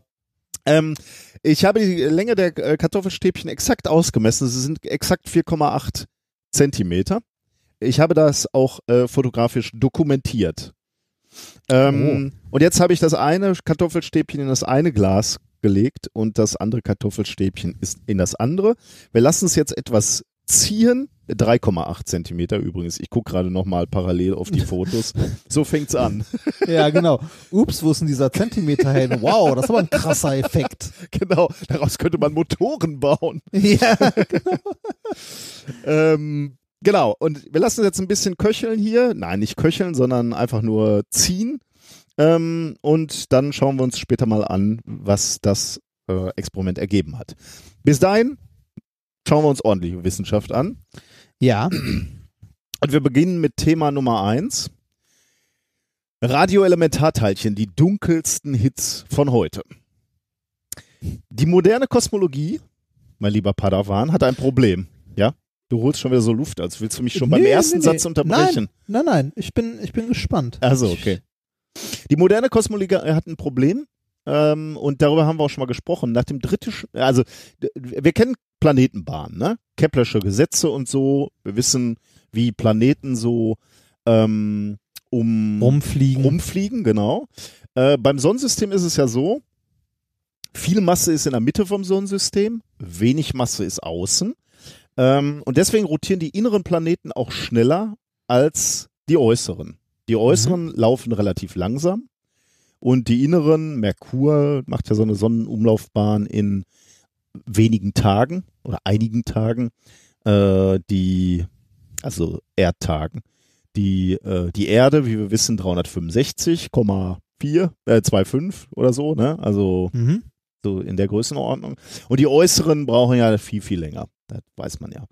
Ähm, jetzt würde man das eigentlich auch für Sterne erwarten. Ähm, Im Abstand oder im, mit wachsendem Abstand vom Galaxiezentrum äh, würde man erwarten, dass die Sterne langsamer ums Galaxiezentrum rotieren als ähm, in der Mitte der äh, unserer Milchstraße, unserer Galaxie oder auch Ja, also quasi im Galaxien. großen Ma dass es im großen Maßstab Exakt. genauso ist. Exakt, ja. Ja. Dummerweise macht man jetzt äh, Dopplerverschiebungsmessungen, haben wir auch schon mal drüber gesprochen. Man guckt äh, sich an, wie die, äh, wie die äh, Sterne rot verschoben sind oder blau verschoben und darüber kann man sagen, wie schnell bewegt sich der Stern auf uns zu oder von uns weg. Da, darüber lernt man etwas über die Geschwindigkeit dieser Sterne. Das hat man gemacht und man stellt fest, die Geschwindigkeit, die Rotationsgeschwindigkeit dieser Sterne ist konstant, egal wie weit die vom Zentrum unserer ähm, Milchstraße oder von, auch von anderen Galaxien weg ist.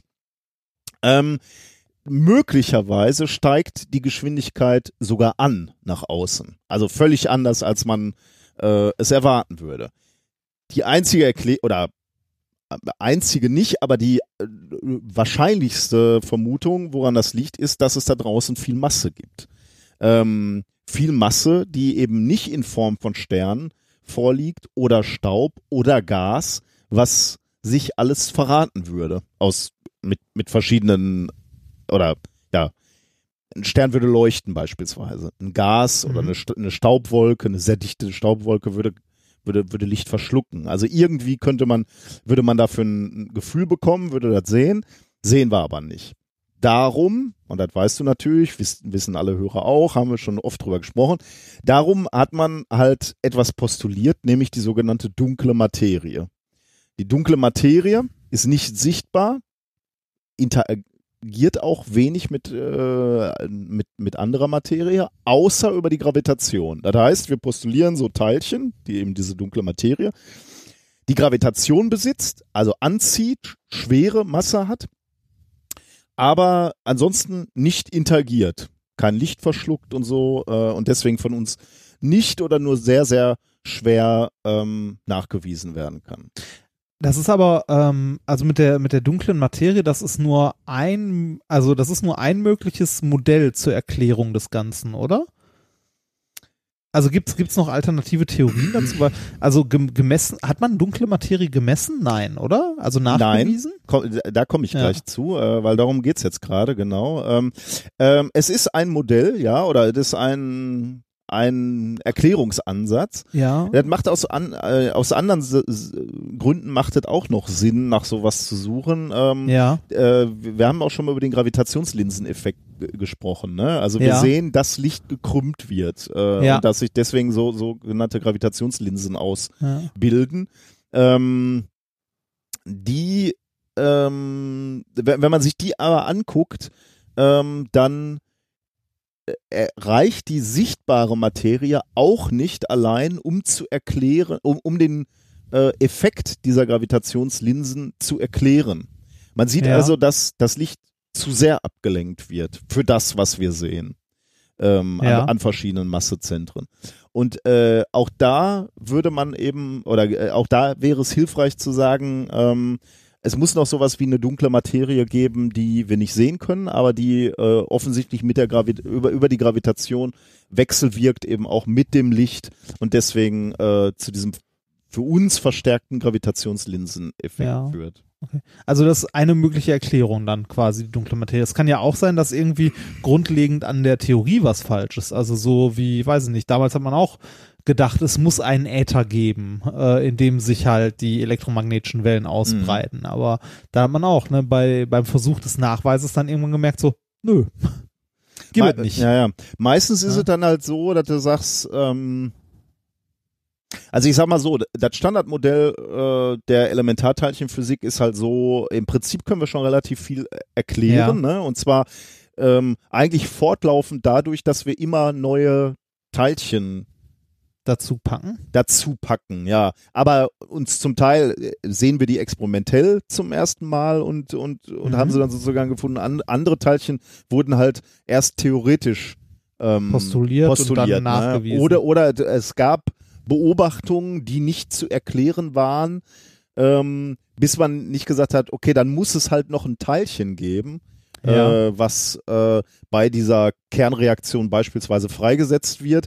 Und wenn man das noch postuliert, obwohl wir es noch gar nicht gesehen haben, dann würde das Ganze wieder funktionieren. Also dann, Ja. dann passen die Beobachtungen wieder. Ja. Und das ist halt tatsächlich in der Entwicklung dieser, dieses Standardmodells einige Male passiert, dass wir gesagt haben, okay, jetzt sind da Ergebnisse, können wir nicht erklären, aber wenn es noch ein Teilchen gäbe mit den und den Eigenschaften, die Ladung oder äh, den Ja. Drehimpuls, dann, dann würde das wieder passen.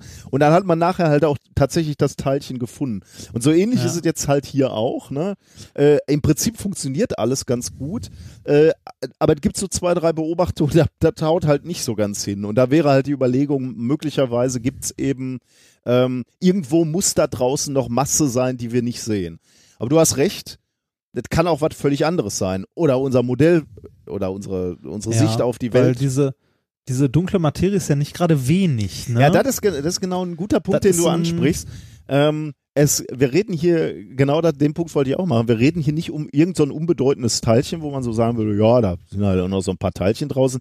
Nee, ähm, das, was wir so als Standardmodell Modell der Elementarteilchenphysik beschreiben, ähm, und das, das ist nebenbei alles, was wir, was so, so uns äh, wie wir die Welt erklären. Ne? Also ist, ist in diesem Standardmodell alle Teilchen, so Elektronen, Protonen, alles, alles, was, äh, was da so drin ist und was uns hilft, die Welt zu verstehen, soweit wir, wie wir es verstehen, macht nur ein Sechstel der Gesamtmaterie ja. äh, aus. Das heißt, fünf Das Sechstel müsste also diese dunkle Materie sein. Und das ist natürlich schon so was, ähm, das ist dann schon so ein bisschen unbefriedigend für den Physiker, ne? Der sagt ja, so, ah, fünf, es sind fünf Sechstel, die wir, also die wir noch nicht kennen oder die wir nicht sehen.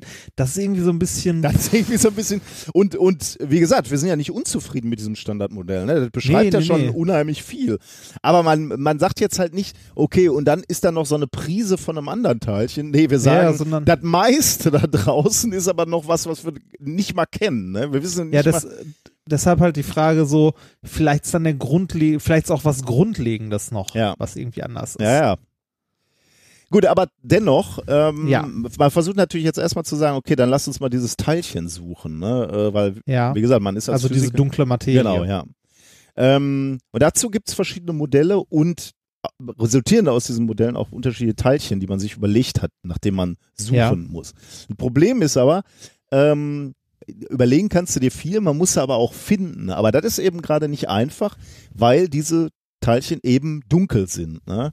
Äh, die sind quasi unsichtbar und ähm, äh, interagieren eben nach der gängigen Annahme ähm, auch eben nur über die Schwerkraft mit normaler Materie. Also muss man Experimente bauen, die, die dir irgendwie ermöglichen, ähm, diese, diese Teilchen, die eben kaum wechselwirken, außer mit der Schwerkraft, äh, zu detektieren. Und das ist auch nicht einfach, ähm, weil die Physiker nicht mal wissen, in welchem Massebereich sie suchen sollen. Also äh, man könnte sie ja jetzt, also wir haben jetzt gesagt, okay, uns fehlt irgendwie so fünf Sechstel der Masse fehlt uns. Wir wissen nicht, wo die da draußen ist oder, oder wie die aussieht.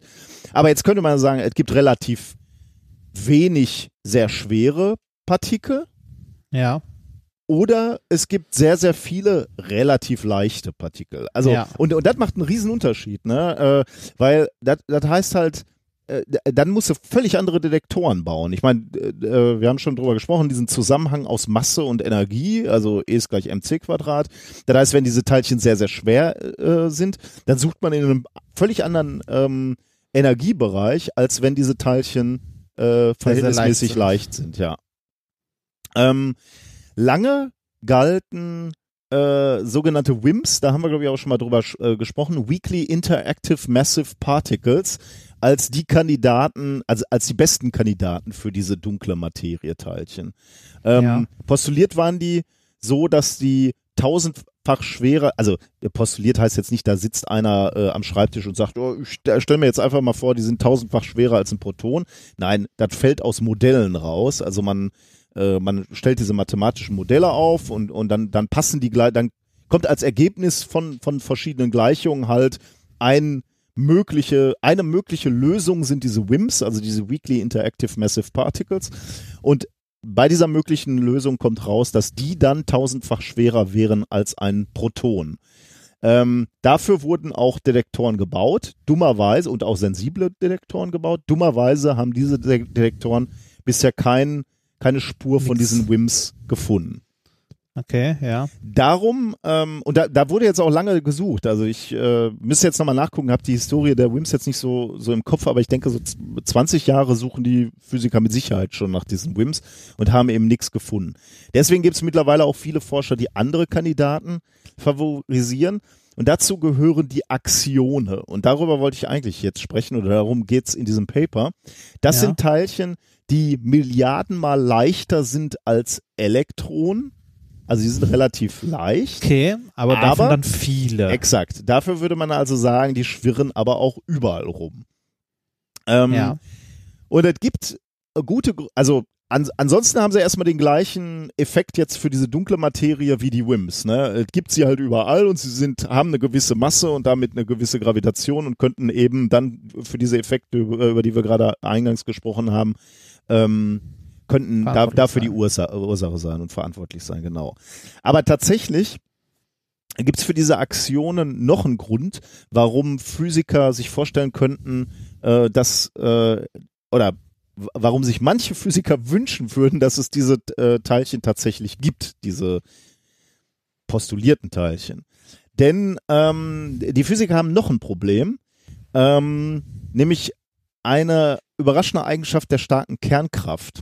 Also die star starke Kernkraft ist das, was die Quarks zusammenhält. Ähm, Ja. also die Quarks sind diese, diese noch kleineren Bausteine, aus denen Protonen und Neutronen gebaut Sehr gut, sind. genau. So. Ja. Ähm, Quantenchromodynamik äh, nennt sich dieser Zweig Schön, ne? Das ist, da, da, war, da war Dr. Stoll doch auch ganz gut drin, oder? Ernsthaft? Ich glaube, ich glaube, Quantenchromodynamik habe ich aus seinem Mund auch mal gehört. Ah, okay. Ja. Ähm, ganz, ganz kurz äh, runtergebrochen, also weil das ist jetzt nicht Teil dieses Themas, gucken, können wir uns vielleicht auch nochmal angucken, aber das ist auch so ein bisschen abgefahren, weil da muss man sich dann auch wirklich die Eigenschaften dieser, ähm, dieser Elementarteilchen wirklich nochmal äh, Ja. anschauen, um das zu verstehen. Aber die starke Wechselwirkung, also das, was diese Quarks zusammenhält und daraus Protonen und Neutronen macht, ist völlig symmetrisch. Was heißt symmetrisch in dem Fall? Es spielt keine Rolle, ob die Reaktion mit Teil, also wenn, wenn Stöße beispielsweise äh, stattfinden oder andere Reaktionen, dann ist es völlig egal, ob diese Reaktionen mit Teilchen stattfinden oder mit diesen, mit deren Antiteilchen. Also du kannst die, diese Reaktion ablaufen lassen mit dem Antiteilchen, aber genauso würde die mit einem Teilchen ablaufen. Ähm, es gibt ja zu jedem Teilchen, also beispielsweise zum Elektron gibt es halt Positronen und so, es gibt so, so, so Gegenteilchen, die im Prinzip die gleichen Eigenschaften haben, außer eben beispielsweise die Ladung und das sind dann die, die Antiteilchen. Und wie gesagt, diese, die, bei dieser starken Wechselwirkung kannst du die gleichen Reaktionen eben mit den Teilchen oder den Antiteilchen ablaufen lassen.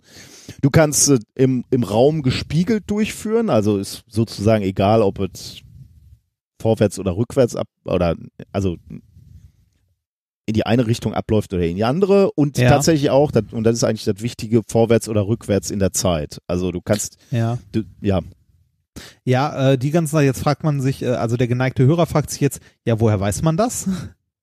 Dass das so ist, das fällt aus der Mathematik, aus dem Modell raus. Ne? genau, ja. Ja, Ja, dass halt äh, das Ganze in diesen Dimensionen beliebig sein kann, ohne dass es sich, also dass sich was ändert. Mhm. Bei der schwachen Wechselwirkung, das ist auch eine Ja. Fu- Fundamentalkraft ähm, und die ist äh, beispielsweise bei den radioaktiven Zerfällen ähm, äh, spielt die eine Rolle oder, oder erklärt diese radioaktiven Zerfälle. Ähm, da wurden kleine Effekte gefunden, bei der diese sogenannte Zeitumkehr-Invarianz verletzt ist. Also da ist es dann nicht so, dass, äh, dass du alles spiegeln kannst und dass es egal ist, äh, ob es vorwärts in der Zeit äh, passiert Okay. oder rückwärts. Ähm, und eigentlich würde man auch einen, einen noch größeren Effekt für die starke Wechselwirkung erwarten. Sehen wir aber nicht. Äh, und dann jetzt ist die Frage, wie, wie kann das sein? Und da kommt äh, das Axion wieder im, ins Spiel, weil ähm, äh, in der mathematischen Beschreibung der starken Wechselwirkung gibt es wohl einen Term, der die Symmetrie bricht. Der ist ganz, ganz klein ähm, und der ist praktisch null. Ähm, wenn er aber eins wäre, äh, dann wäre die Symmetrie gebrochen. Und wenn, wenn du das Axion äh, postulierst, so habe ich es jetzt verstanden, dann wäre auch da die Symmetrie gebrochen und dann wäre das Modell in sich äh, stimmig, äh, stimmiger, so wie äh, Ele Kern- und Elementarteilchenphysiker es erwarten würden. Hm. Alles, was ich damit jetzt erstmal sagen will, vielleicht äh, bereite ich das nochmal in, in einem extra Thema vor. Alles, was ich damit jetzt erstmal sagen wollte, ist, es gibt gut, also zum einen ist, ist da der Axion ein, ein schönes Teilchen, um diese dunkle Materie ähm, zu erklären, aber auch andere äh, Physiker würden es umarmen, weil es äh, auch andere Probleme in der Physik, die wir im Moment noch nicht Löst. verstehen, lösen würde. Genau. Also zwei Forschungsgebiete, ein Teilchen, was es retten könnte, und das ist genau äh, das Axion. Ähm, um dieses Teilchen jetzt nachzuweisen, haben US-Forscher äh, in den letzten Jahren, äh, in den letzten Jahren äh, einen Detektor entwickelt ähm, und und dieses Experiment heißt äh, äh, The Axion Dark Matter Experiment (ADMX). Ähm, man geht davon aus, dass es genug Aktionen gibt. Du hast das gerade schon ganz richtig gesagt. Wenn sie leicht sind, muss es viele davon geben. Ähm, man hat das mal simuliert und nach Simulation müssten etwa 10 Millionen Aktionen in jedem Kubikzentimeter des Universums vorkommen, im Durchschnitt.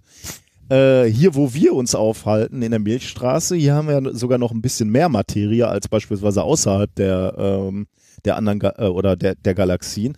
Äh, rechnet man sogar äh, mit einer Billionen Aktionen pro Kubikzentimeter. Ähm, Okay. Hier ist, ja. Da sollte dann mal was passieren. Genau, also äh, zumindest sind schon mal viele, viele ähm, Ja. Teilchen da. Ist immer noch die Frage, wie du damit äh, oder wie du, wie du die, die findest, ja. Ja, äh, wollte ich gerade fragen, wie, wie ist das mit, äh, wie, wie ist die Wahrscheinlichkeit da? Also wie, wie, wie Ja. wird es überhaupt gemessen? Also Genau. welche Reaktion? Ähm, wie, de, wie der Messaufbau ist, ist äh, jetzt veröffentlicht worden und das wollte ich eigentlich vorstellen, das Paper Search for Invisible Axion Dark Matter with the Axion Dark Matter Experiment, ähm, Physical Review Letter 120, ähm, publiziert am 9. April 2018. Ähm, das ist eher so ein technisches Paper, äh, was das Experiment betra- äh, beschreibt und im Wesentlichen ähm, zeigt, dass das Experiment sensitiv genug sein müsste, um dieses Teilchen zu finden, wenn es es denn gibt. äh, also es ist ein Paper, wo keine Ergebnisse drinstehen, also außer, außer die äh, Ergebnisse der, ähm, äh, der Probemessung sozusagen, wo gezeigt wird, dass es sensibel genug ist, aber halt noch keine Entdeckung in dem Sinne. Aber das fand ich trotzdem spannend, ähm, mal zu sagen, okay, wir fangen jetzt an zu messen und möglicherweise können wir dann in einem Jahr sagen, so, wir haben es gefunden oder möglicherweise sagen wir auch in drei Jahren, wir haben es nicht gefunden und wir müssen nach einem neuen Teilchen ähm, Ausschau halten. Also, das Paper, wenn man es durchliest, äh, zeigt im Wesentlichen, dass dieser ADMX-Detektor sensitiv genug ist, um Aktionen zu entdecken, wenn sie sensibel, äh, wenn, wenn, wenn es äh, diese Teilchen denn gibt. Ähm, wie funktioniert der Detektor, hast du gefragt. Ähm, was man nicht machen kann, ist, du, du kennst ja so aus deinem äh, Nukular-Background, weißt du ja, dass äh, Elementarteilchen häufig über Teilchenkollisionen gefunden wurden. Das kann Ja. man hier natürlich jetzt schlecht machen, weil wir haben ja schon gesagt, das größte Problem an diesen Aktionen ist ja, dass sie nicht wechselwirken mit anderen Teilchen, außer über die Gravitation. Deswegen ist das ein bisschen äh, schwierig. Wie funktioniert also der, der Detektor? Er lauscht nach Photonen, ähm, die aus der Umwandlung von Aktionen ähm, äh, herrühren, äh, wenn diese Aktionen äh, in einem starken Magnetfeld oder einem starken Magnetfeld ausgesetzt werden. Also Aktionen fliegen durch ein starkes Magnetfeld Ja. und dann werden die Aktionen umgewandelt in Photonen und diese Photonen Ah. wiederum kannst du dann detektieren. Okay. Ähm, denn die Aktionen, wenn du dir anguckst, wie das Modell aussieht, zeigen auch, dass diese Aktionen natürlich auch eine Wellennatur haben, also in einer bestimmten Frequenz schwingen. Und die Idee ist jetzt, ähm, dass dieses ADMX, also dieses, dieses Experiment, im Prinzip so ein bisschen ist wie ein Kurzwellenradio. Ähm, und deswegen auch der Titel dieses Themas. Du drehst jetzt an der Frequenz der gesuchten Radiostation, also der Aktionen, ähm, und äh, dann lauschst du eben, ob du irgendwas hörst.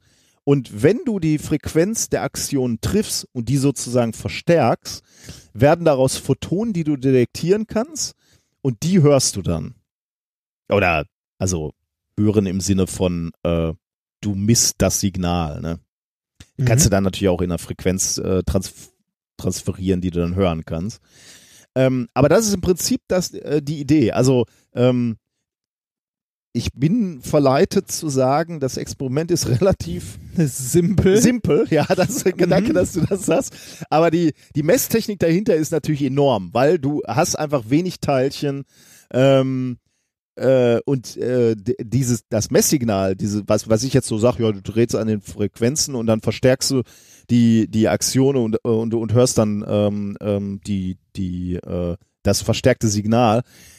Dieses verstärkte Signal ist halt extrem schwach und das aus dem Grundrauschen rauszufiltern, ähm, ist eben gar nicht, äh, ist eben gar nicht einfach. Ich habe mal einen Ausschnitt mitgebracht, ähm, da sprechen die äh, Wissenschaftler, die an dem äh, Experiment arbeiten, selber über das Experiment. Und das würde ich dir gerne mal eben vorspielen. So it's like you've got an AM radio and you know there's a station out there that's playing your song, but you don't quite know what frequency it is. And so what you have is you have a knob that changes what frequency your radio is sensitive to at any given time, and you slowly turn that knob, listening really hard to, to hear when your song comes on. Um, and that's exactly what ADMX does. Is we have a we have a knob that changes what frequency the experiment's sensitive to. The Axion signal is out there at one of those frequencies, and the data analysis is basically just listening to hear is the frequency that we're close to the frequency that the, the, the Axion is making its music on. Most of the time, we're just going to hear very, very low level static. Again, that's the, that's the radio waves being emitted from the walls, uh, already highly suppressed because it's cold. But what we're hoping is as we tune through the various possible broadcast stations, uh, we're going to hear something that sounds like kind of like uh, uh, what they have for the, uh, uh, the emergency broadcast system, right? And that will be the Axion broadcast signal from the dark matter of our galaxy. Okay, also ein bi- ein bisschen so, wie ich gerade gesagt habe. Also wir haben, äh, wir haben dieses äh, Radio und dieses äh, relativ einfache, also konzeptionell einfache Experiment, aber von der Durchführung eben nicht. Ähm, äh, bisher hatte dieser Detektor nämlich ein Problem. Die haben zwar das gesamte Experiment schon runtergekühlt auf 0,1 Kelvin, äh, aber trotzdem hatten die so viel Störrauschen, dass ein Aktionssignal untergegangen wäre. Also das hättest du einfach im Rauschen nicht gesehen. Bisher war es ein Transistorradio. Ähm, also die hatten Verstärker, die auf normalen äh, alten Transistoren äh, basierten. Jetzt haben sie diese Transistoren ausgetauscht über spe äh, ähm, ähm, zu speziellen supraleitenden Quanteninferenzverstärkern, sogenannten Squids. Ähm, und damit wird dieses Störrauschen ähm, vermindert. Und jetzt haben sie erste Messungen gemacht und diese ersten Messungen zeigen, dass dieses Experiment, dieses ADMX nun sensibel genug ist, um Axione äh, nachweisen zu können, wenn es sie denn gibt. Ähm, ich wollte noch irgendwas sagen. Achso, die Frequenz, in der sie jetzt suchen, liegt zwischen mehreren Kilohertz und einigen Gigahertz. Also das ist das, wo sie es vermuten. Und ähm, ja, wenn, wenn denn diese Axione wirklich in diesem Frequenzband liegen, dann wird man in den nächsten Jahren, mit ein bisschen Glück sogar schneller als äh, einigen Jahren, wird man diese Teilchen finden.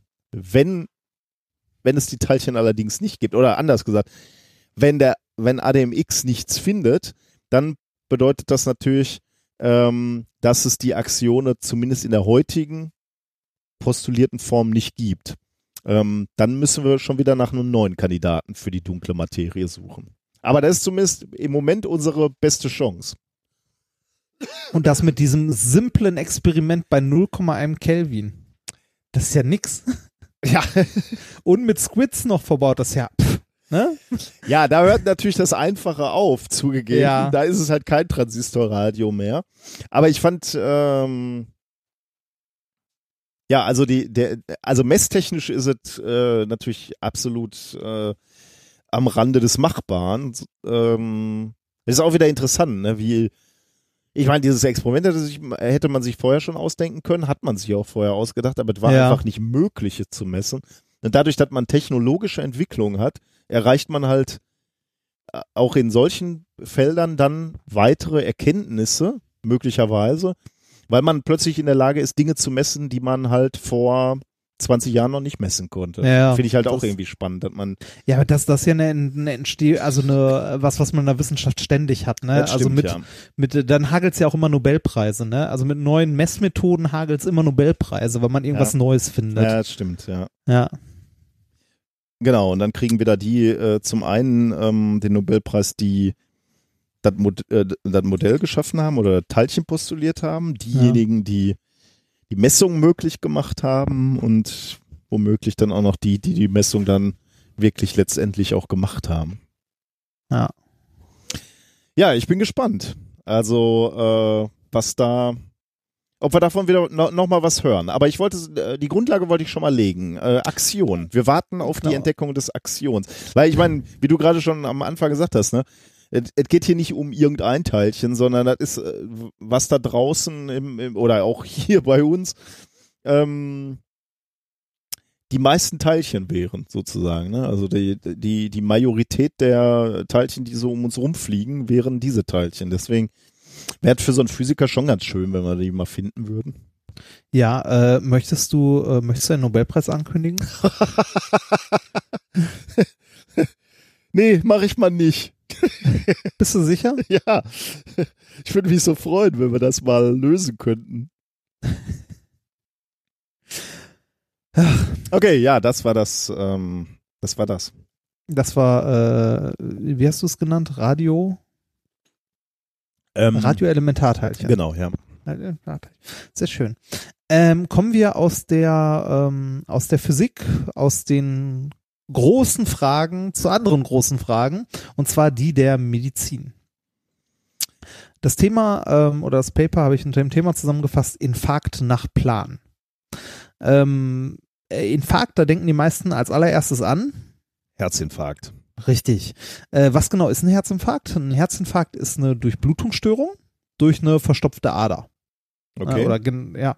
Ähm, möglich ist das durch, äh, durch zunehmende Ablagerungen in den Adern oder Gefäß oder besser in den Gefäßen durch Verengung oder halt im Herz auch direkt. Ähm, solche, ja, solche Verstopfungen können passieren durch, äh, wie gesagt, Ablagerungen, wodurch die Gefäße enger werden oder durch äh, Ablagerungen, die an einer breiteren Gefäßstelle entstehen, dann durch den Blutstrom mitgerissen werden und dann irgendwo wie so ein Pfropfen eine dünnere Stelle verstopfen Mhm. ähm, wie auch immer so ein, so ein Infarkt, also so eine, ähm, ja, eine, eine Verstopfung einer, äh, eines Gefäßes zustande kommt, ist erstmal zweitrangig, ist auf jeden Fall immer sehr unangenehm und eher ungesund. Bei dem äh, Paper, das ich, äh, das ich hier kurz vorstellen möchte, ähm, geht es allerdings darum, so eine Verstopfung, also einer, eines Gefäßes, mit voller Absicht herbeizuführen. Ui, okay. Und ja, jetzt könnte man denken, okay. hm, Und wir reden auch vom menschlichen Körper. Wir reden auch vom menschlichen Körper, ja. Gemacht wurde es bisher in Mäusen, aber es ist wünschenswert für menschliche Körper. Man könnte jetzt denken, ah, der Russe hat eine neue Waffe, eine biologische. Nein, äh, es soll tatsächlich eine therapeutische Maßnahme sein, und zwar gegen Krebs. Hm. Also ein, ein Infarkt gegen Krebs. Jetzt soll es natürlich kein Herzinfarkt sein, sondern das Ganze ist ein bisschen komplizierter. Ah, Also vielleicht ein, also nur mal, nur mal so eine Vermutung, äh, der, der, der Stoffwechsel von so einem Tumor ist ja auch enorm, ne? Also er braucht, Ja. der braucht, glaube ich, auch dicke Zuführung von Blut. Richtig, Will, genau. man, will man den äh, aushungern quasi? Ja, richtig, Ah. genau. Das, das, das möchte man. Ja, interessant. Und äh, also wenn man wenn man zu zu Krebs an sich sich mal so die in Anführungszeichen sage ich mal Standardmaßnahmen angucken kann, also soweit ich die jetzt von meinen Eltern zum Beispiel her kenne, ähm, ist es eher so ähm, erstmal das Problem, dass äh, jeder Krebs irgendwie, also jeder Tumor irgendwie anders ist, ne? also jeder Mensch auch anders auf die Maßnahmen reagiert und äh, die Tumorzellen auch immer anders drauf reagieren. So die die Standarddinger, die man irgendwie bei Krebs immer durchmacht, die man so mitbekommt, war zum Beispiel beim Vater war es äh, Prostatakrebs, da wurde erst so eine Hormontherapie gemacht, ähm, um halt äh, die Prostatazellen weniger stark wachsen zu lassen und so weiter. Dann gibt's natürlich nicht Chemotherapie noch, äh, wo man quasi das komplette Immunsystem gefühlt irgendwie abschießt. Ähm, dann halt der Klassiker, wenn, wenn ein Tumor halt noch sehr stark örtlich beschränkt ist, dass man den bestrahlt Mhm. ähm, und so weiter und so weiter. Ähm, ein Universalrezept gibt's wie gesagt nicht, ist immer sehr individuell, kommt immer auf den Krebs an, kommt immer auf den Patienten an. Ähm, was aber alle Maßnahmen, die man so hat bei Krebs gemeinsam haben, ist, die sind für den Körper sehr Mhm. belastend. Ja. Genau, also sie sind äh, ungesund, äh, ne, also Chemotherapie von dir fallen die Haare aus und du kotzt den ganzen Tag, bis hin Bestrahlung, ne, äh, du bestrahlst halt nicht nur die Krebszellen, sondern auch immer was mit drumherum und so Mhm. weiter. Ne? Ähm, richtig schön wäre es, wenn man Krebs selektiv angreifen könnte, was momentan halt schwer bis teilweise eigentlich gar nicht möglich ist, sondern es ist immer eher so mit Kanonen auf Spatzen schießen Mhm. oder ne, also mit einer Schrotflinte so Richtung Körper. Äh, kleiner Disclaimer vorweg bei Krebsthemen generell ähm, äh, ist immer schwierig, da von irgendwie einer Therapie oder ähnlichem zu reden, weil äh, gerade bei irgendwas, was noch nicht am Menschen getestet wurde, weil schlimme Krankheit, Heilung gibt's in dem Sinne nicht und wie gesagt, alles immer sehr, sehr individuell. Trotzdem möchte ich hier eine Methode aus dem Paper vorstellen. Ähm, das Paper zeigt nämlich eine Methode auf oder eine, eine Idee, ähm, Tumore schonend und sehr selektiv anzugreifen. Ähm, das Paper hat den Titel äh, DNA Nanorobot Functions as a Cancer Therapeutic in Response to a Molecular Trigger in Vivo. Also äh, Mhm. ein Nano, Nanoroboter in der Funktion eines äh, Krebstherapeuten. Klingt jetzt gut. Klingt ganz nett, ist erschienen in Nature Biotechnology am 12.02.2018 und eingereicht wurde das am 16.06.2016. Ui. Also das Ding war fast zwei Jahre im Review. Gut. Ja, fragt man sich auch, warum. Ne? Also das würde ich tatsächlich gerne Ich wissen. auch, warum ja. war das Ding Ja. so lange im Review? Wenn man sich mal anguckt, von wem das Ganze ist, also wer es äh, gemacht hat, ist eine ganze, also eine lange Liste an äh, Autoren. Davon sind, äh, ich glaube, es waren zwei aus den USA, einer aus Australien und der ganze Rest, äh, es waren irgendwie, ich weiß nicht, wie viele Autoren es insgesamt waren, 15 oder so, der komplette Rest äh, aus China. Hm. Also das ist im Grunde äh, ein, äh, ein Paper mit ähm, der maßgeblichen Arbeit aus China. So viel äh, zum Thema äh, Entwicklung und Forschung. Ja. Da tut sich was. Ähm, was wird in dem Paper gemacht? Also im Titel steht ja schon irgendwas von DNA, Nanoroboter und äh, irgendwas von äh, molekularem Trigger.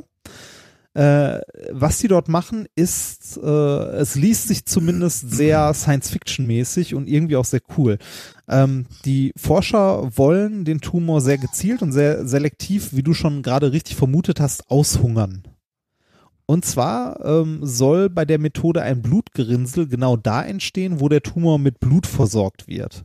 Die wollen also äh, gezielt ein Blutgerinnsel vor dem Tumor oder äh, in der Versorgung des Tumors erzeugen. Mhm. Ähm, also ein, äh, wie der Titel äh, von mir gewählt ist, ein geplanter Infarkt für den Tumor Mhm. damit der halt äh, abstirbt und nicht weiter wachsen kann. Prinzipiell eine Idee, wo man sagen könnte, da hätte man ja auch mal früher drauf kommen können. Die Frage ist jetzt, äh, wie kriegt man das so selektiv hin? Ja, also äh, äh, genau, ja. Also erstmal ist meine, meine Frage natürlich, wie, wie machst du äh, überhaupt da den Verschluss? Äh, Ähm, ja, das, das macht man, indem man ein, ähm, indem man ein, ähm, äh, ein Enzym einbringt, das Blut gerinnen lässt. lokal. Und zwar, und zwar Thrombin. Thrombin ist ein Enzym, das äh, Blut, also das Blut gerinnen lässt. Ja, da, das ist jetzt die, die elegante Sache dabei. Wie kriegt man das hin, dass das lokal nur am Mhm. Tumor wirkt? Ähm, und zwar auch wirklich nur an dem Tumorgewebe und das auch äh, nicht irgendwo anders im Körper halt Gerinnung verursacht. Das wäre halt blöd. Ähm, das Zauberwort, also wie, wie die das geschafft haben, dass dieses Medikament ähm, nur sehr, sehr gezielt am Tumor, wiegt, äh, Tumor wirkt, steckt im Anfang des, äh, des Titels des, des Papers und zwar DNA Nanorobot. ja, das klingt, klingt verrückt, aber es ist tatsächlich so. Ähm, und äh, das, also wa was sie benutzt haben, die Forscher, ist eine Technik, die nennt sich DNA-Origami. Sowas gibt es. Und zwar haben die Forscher äh, DNA-Origami-Stücke genommen. Das sind quasi so Sheets, also Blätter aus DNA. Also äh, DNA, die so geformt ist, dass sie quasi so ja, rechteckige Blätter bildet. Äh, mit einem Maß von 90 Nanometer mal 60 Nanometer Größe. Mhm. und haben auf diese Blätter das Thrombin aufgebracht, also befestigt, dieses Blutgerinnungsenzym auf die Okay. Blätter. Danach äh, wurden die Blätter zu Röhren geformt, die das Thrombin einschließen. Wodurch es halt nicht mehr direkt interagieren kann. Okay, ja. Also eingekapselt Okay. sozusagen. Damit können wir das jetzt Ähm. schon mal transportieren, ohne dass das irgendwie. Genau, wir haben jetzt unser Blutgerinnungsenzym in so kleinen Nanoröhrchen, die irgendwie eine Länge von maximal 90 Nanometern haben. Mhm.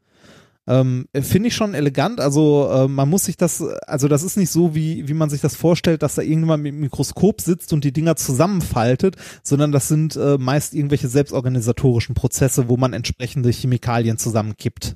Ja. Ne? Jetzt- äh, oder, oder andere Prozesse. Jetzt ist ja? nur die Frage, wie kriegen wir es wieder aufgefaltet, da wo es- wo, wo es wirken soll, ne? Genau. Ähm, da macht man sich äh, einen Umstand zu, äh, zunutze und zwar, dass sich die Blutgefäße von den Tumoren ähm, ein bisschen unterscheiden von den restlichen im Körper. Und zwar, ähm, wenn man sich so Blutgefäße an sich anguckt, sind wohl die, ähm, die innersten Zellenlagen, also die die Wand von so einem Blutgefäß auskleiden, die nennt man Endo, äh, Endothelzellen, wenn ich das richtig abgetippt habe. Ähm, und äh, diese Endothelzellen, ähm, die, die bilden ein, äh, ein gewisses Eiweiß bei den, also wenn es die Blutzellen, also wenn es die, ähm, ja, die Gefäße eines Tumors sind. Insgesamt kann man sagen, also diese Endothelzellen hat jeder von uns überall in seinem Blutgewebe, also in seinen, äh, in seinem, ja, äh, Bluttransportsystem, also in allen Adern. Mhm. Ähm, das ist immer die, die äußerste, also im Inneren die direkte Lage ähm, der Zellen an der Wand des Blutgefäßes und die machen beim normalen Menschen im Durchschnitt so ein Kilogramm Körpergewicht aus und haben eine äh, Fläche, die direkt im Kontakt zu dem Blut steht, also das ist quasi da, wo das Blut mit der, mit den Gefäßen interagiert, äh, von vier bis 7.000 Quadratmetern. Hm. Äh, also das ist ein, für, den Körper ein komplett eigenes System, diese Zellen, die äh, quasi die Blutgefäße auskleiden. Und bei den Blutgefäßen des Tumors wird in diesen Zellen ein sehr charakteristischer Eiweißbaustein gebildet, der in den normalen Gefäßen nicht gebildet wird. Und dieser charakteristische Eiweißbaustein nennt sich äh, Nukleolin. Und dieses Nukleolin kann man jetzt nutzen, damit diese Röhrchen, diese Nanoröhrchen mit dem, äh, mit dem Blutgerinner drin, ähm, halt genau dort wirken. An die zusammengefalteten DNA-Röhrchen wird nämlich noch so eine Art Sensor angebracht. Genauer ähm, ein äh, sogenanntes Aptamer. Ich hoffe, das ist richtig ausgesprochen. Diese ganzen medizinischen, biologischen Fachbegriffe ist grausam, oder? Ich bin froh, dass wir nur Elektronen und komische griechische Buchstaben in irgendwelchen Formeln haben.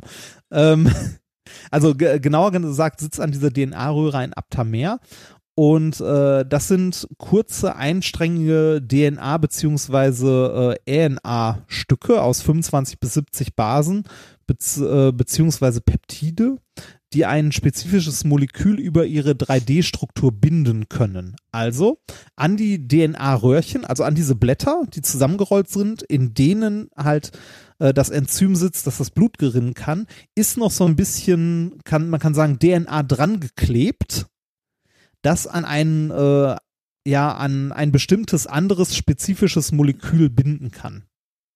Und dieses andere äh, Molekül, an das gebind, äh, an das sich halt äh, dieses, ja, dieser drangeklebte DNA-Strang binden kann, ist das Nukleolin. Also das, was in dem, in den Blutgefäßen des Krebses vorkommt, also des Tumors. Okay. Das heißt, ähm, wir bringen jetzt unseren Blutgerinner, der in diesen DNA-Sheets eingewickelt ist, in die Blutbahn. Und sobald der in die Nähe, also sobald der durch eine, ja, ein Gefäß fließt, das irgendwie den Tumor mit Blut versorgt, findet diese, also findet unser, ja, unser gepacktes, äh, unser gepackter Blutgerinner plötzlich äh, dieses äh, Nukleolin, womit er rea also reagieren kann. Mhm. Und wenn er damit reagiert, also dieser DNA-Strang, der da dran geklebt ist, wenn der an das Nukleolin bindet, löst er damit mechanisch dieses Blatt wieder auf. Okay, und dann haben wir den Wirkstoff draußen und dann Genau. äh, gerinnt das Blut da an der Stelle. Genau. Genau. Also äh, in den Blutgefäßen, die zum Tumor führen, in denen dieser charakteristische Eiweißbaustein gebildet wird, äh, löst quasi der Sensor in Anführungszeichen unserer äh, DNA-Röhre aus, entfaltet diese Röhre und dann steht da plötzlich der Blutgerinner. Mhm.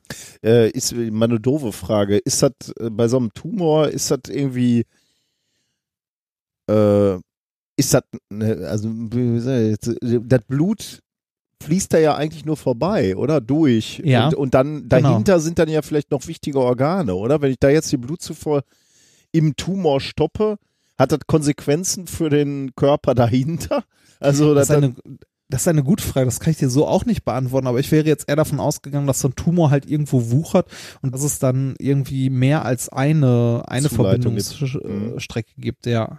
Das äh, wüsste, könnte ich jetzt spontan aber getest, auch nicht. getestet haben die das ja wohl offensichtlich schon an ähm, Genau, getestet Mäusen haben die das so? an Mäusen. Äh, die haben das an Mäusen getestet, äh, und zwar an äh, Mäusen, die so verändert wurden, dass die halt verschiedene Arten von äh, Tumoren entwickeln.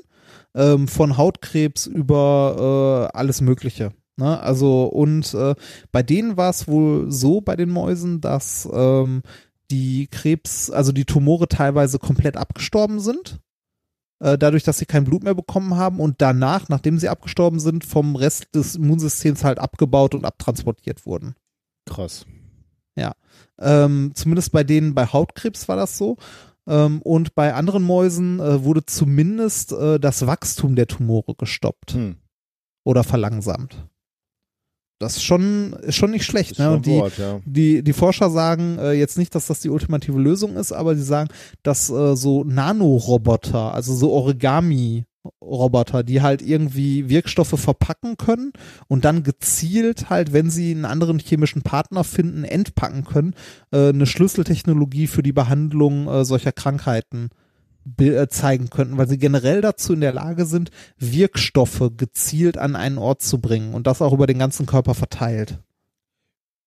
Klingt auch irgendwie so vom- Konzept her ganz. Äh, Ja, fand ich auch. Also ich fand das ein, äh, ein, äh, ein sehr schönes Paper. Äh, Wie gesagt, was mich, was mich irritiert oder was ich krass finde, ist, dass das zwei Jahre fast im Review hängen Mhm. und dass es bemerkenswert finde ich auch, dass es halt mit sehr großer chinesischer Beteiligung, also ich würde sogar sagen, äh, chinesischer Hauptautorenschaft und eher so ein, zwei Forscher noch, die in den USA irgendwie noch was beigetragen haben. Jetzt hattest du am Anfang gesagt, es gibt sehr, sehr unterschiedliche äh, Tumorarten. Ähm, Ja. Und, und äh, dann da muss man halt immer gucken, welche Behandlung äh, wählt man, man dann. nutzt, genau. Und hier, Das- hier, das scheint jetzt, das ist eher so ein Universalmittel oder gibt's da im, im, im Paper irgendwelche Aussagen für welche Nee, das, Krebsarten? das, jetzt das ist eher, also das ist ja, das ist ja was, was sehr Grundlegendes und auch nichts, was man jetzt irgendwie in eine Therapie für einen Mhm. Menschen schon benutzen könnte oder so, sondern es ist eher so ein Proof of Concept für diesen Mechanismus halt, ähm, irgendwo Wirkstoffe hinzubringen und in diesem Fall jetzt ein Blutgerinnungsmittel äh, in die Nähe eines Tumors. Ähm, das ist, also wenn, wenn das so weiterentwickelt wird, eher so was Grundlegendes, weil diese unterschiedlichen Arten äh, von Behandlung bei Tumoren, die wir sonst so kennen, so wie zum Beispiel Bestrahlung oder Hormo äh, Hormontherapie, sind ja häufig Sachen, die gemacht werden, weil, ähm, weiß ich nicht, Bestrahlung zum Beispiel, weil der Tumor irgendwie noch sehr stark lokal beschränkt ist. Dann kann man halt Bestrahlung machen. Wenn irgendwie ähm, und halt damit die Tumorzellen abtöten. Wenn jetzt aber irgendwie der Krebs schon so weit äh, metastasiert hat und äh, im Körper halt gestreut hat, dann äh, kann man da halt auch nichts mehr bestrahlen, weil dann müsstest du den ganzen Mensch einmal bestrahlen. Mhm. Und das ist jetzt eher so was, was Grundlegendes. Wie gesagt, aber Krebs ist immer ein sehr heikles, sehr, sehr schwieriges Thema, finde ich auch. Ähm, ne, äh, wie manche Menschen sagen, eine heimtückische Krankheit. Mhm. Ja. Gut, aber du hast uns ja Hoffnung gemacht. Ja, ein bisschen. Dann ähm, würde ich sagen, kommen wir, äh, gehen, gehen wir weiter im Programm. Ich, normalerweise würde jetzt das Experiment der Woche kommen, aber ich würde sagen, wir geben dem Ganzen noch etwas, wenn du nichts dagegen hast. Ja, ja, gerne. Äh, das, äh, es braucht noch ein bisschen, es, es- muss reifen. Es muss noch reifen. Äh, ich erinnere daran, Kartoffeln in Salzwasser beziehungsweise in normalem Wasser. 3,8 äh, 3,8 Zentimeter lange Kartoffelstreifen. Sehr gut. Sehr gut. Das ist äh, die, das Standardmaß für Kartoffelstäbchen Ja. im methodisch inkorrekt Podcast. Jetzt müsste, jetzt müsste man mal so eine, äh, so diese Kartoffelsticks, eine Tüte kaufen und da mal durchmessen. Wie, lang wie die so viele die. Standardlänge haben, ne? Ja. Die Standardkartoffellänge ähm, während wir uns darüber Gedanken machen, spielen wir mal ein bisschen Musik. Äh, ihr habt nichts vorgeschlagen, da ihr wisst, was das bedeutet. Ich suche raus und das wird Gott. nicht schön. Ja. Wobei, hier beim ersten habe ich mir noch Mühe gegeben, aber beim zweiten, ich sag mal, selbst schuld. Ähm, das hier ist ein Cover, ein Science-Cover sozusagen, äh, von einem One Direction-Song, Drag Me Down, ähm, zum Thema Speed of Sound. Hm, viel Spaß damit. We hear it every day disturbances and waves moving through the air around us. The waveforms seem alike, sound is slower than light. We see it in the world around us, like when you see lightning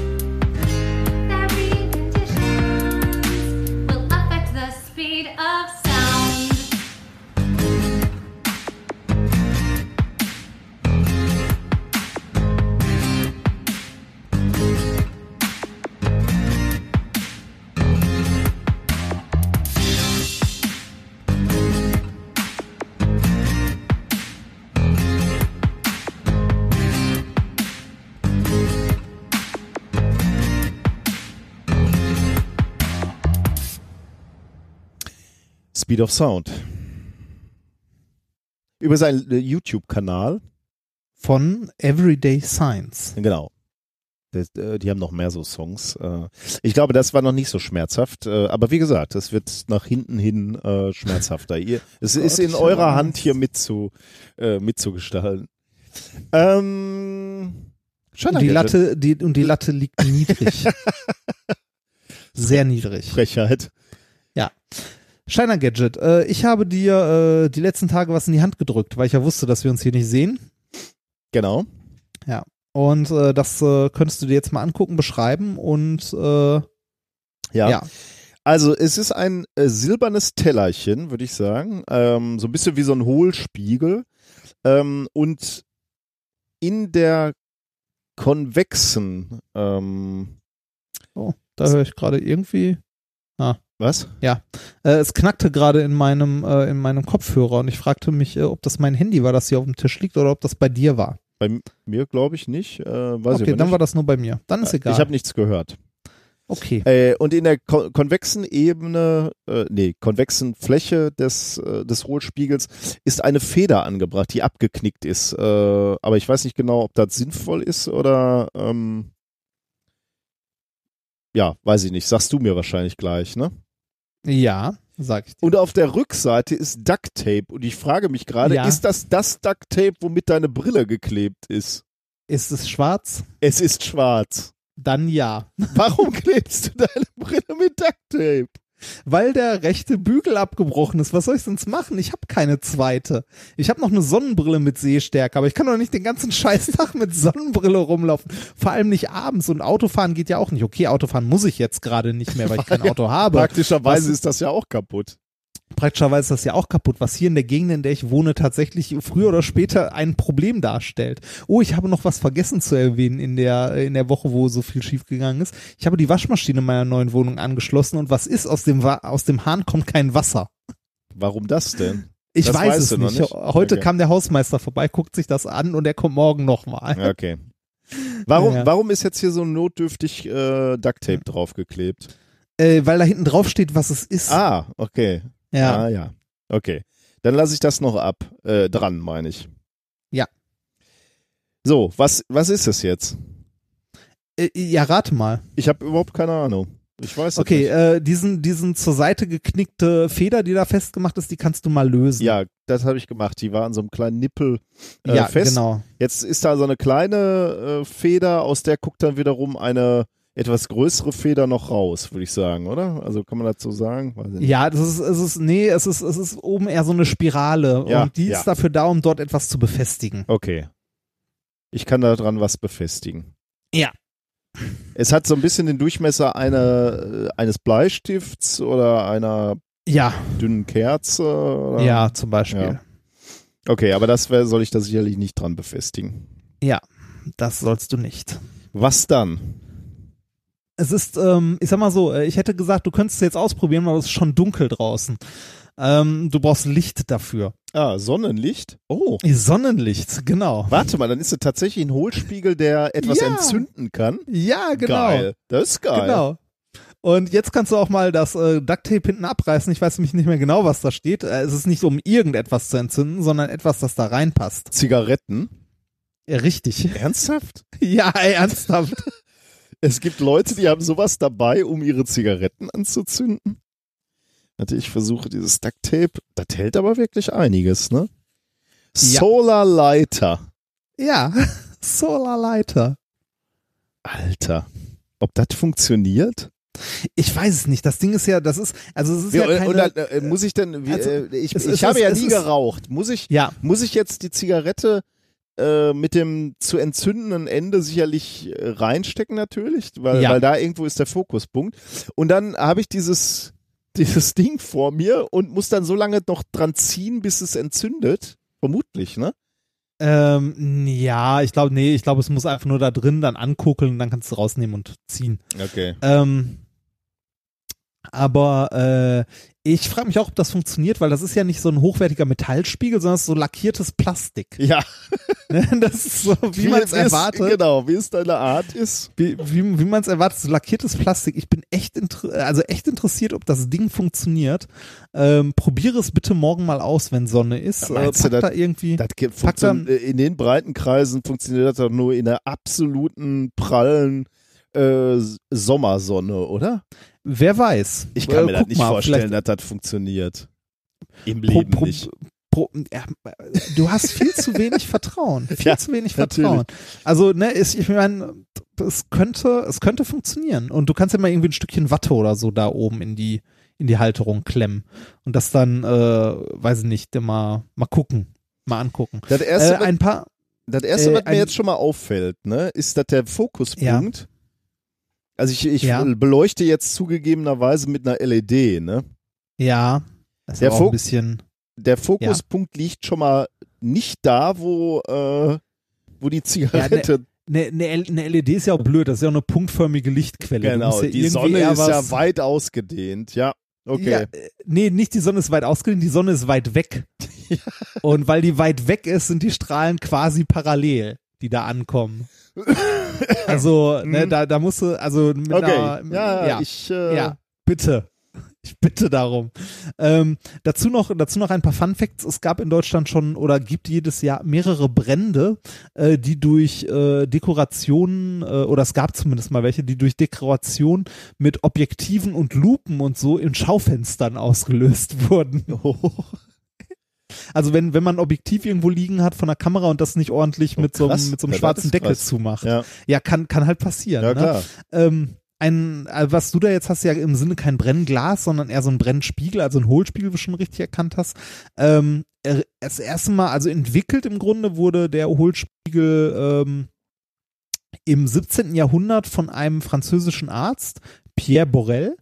Ähm, der hat damit äh, Körperöffnungen ausgeleuchtet.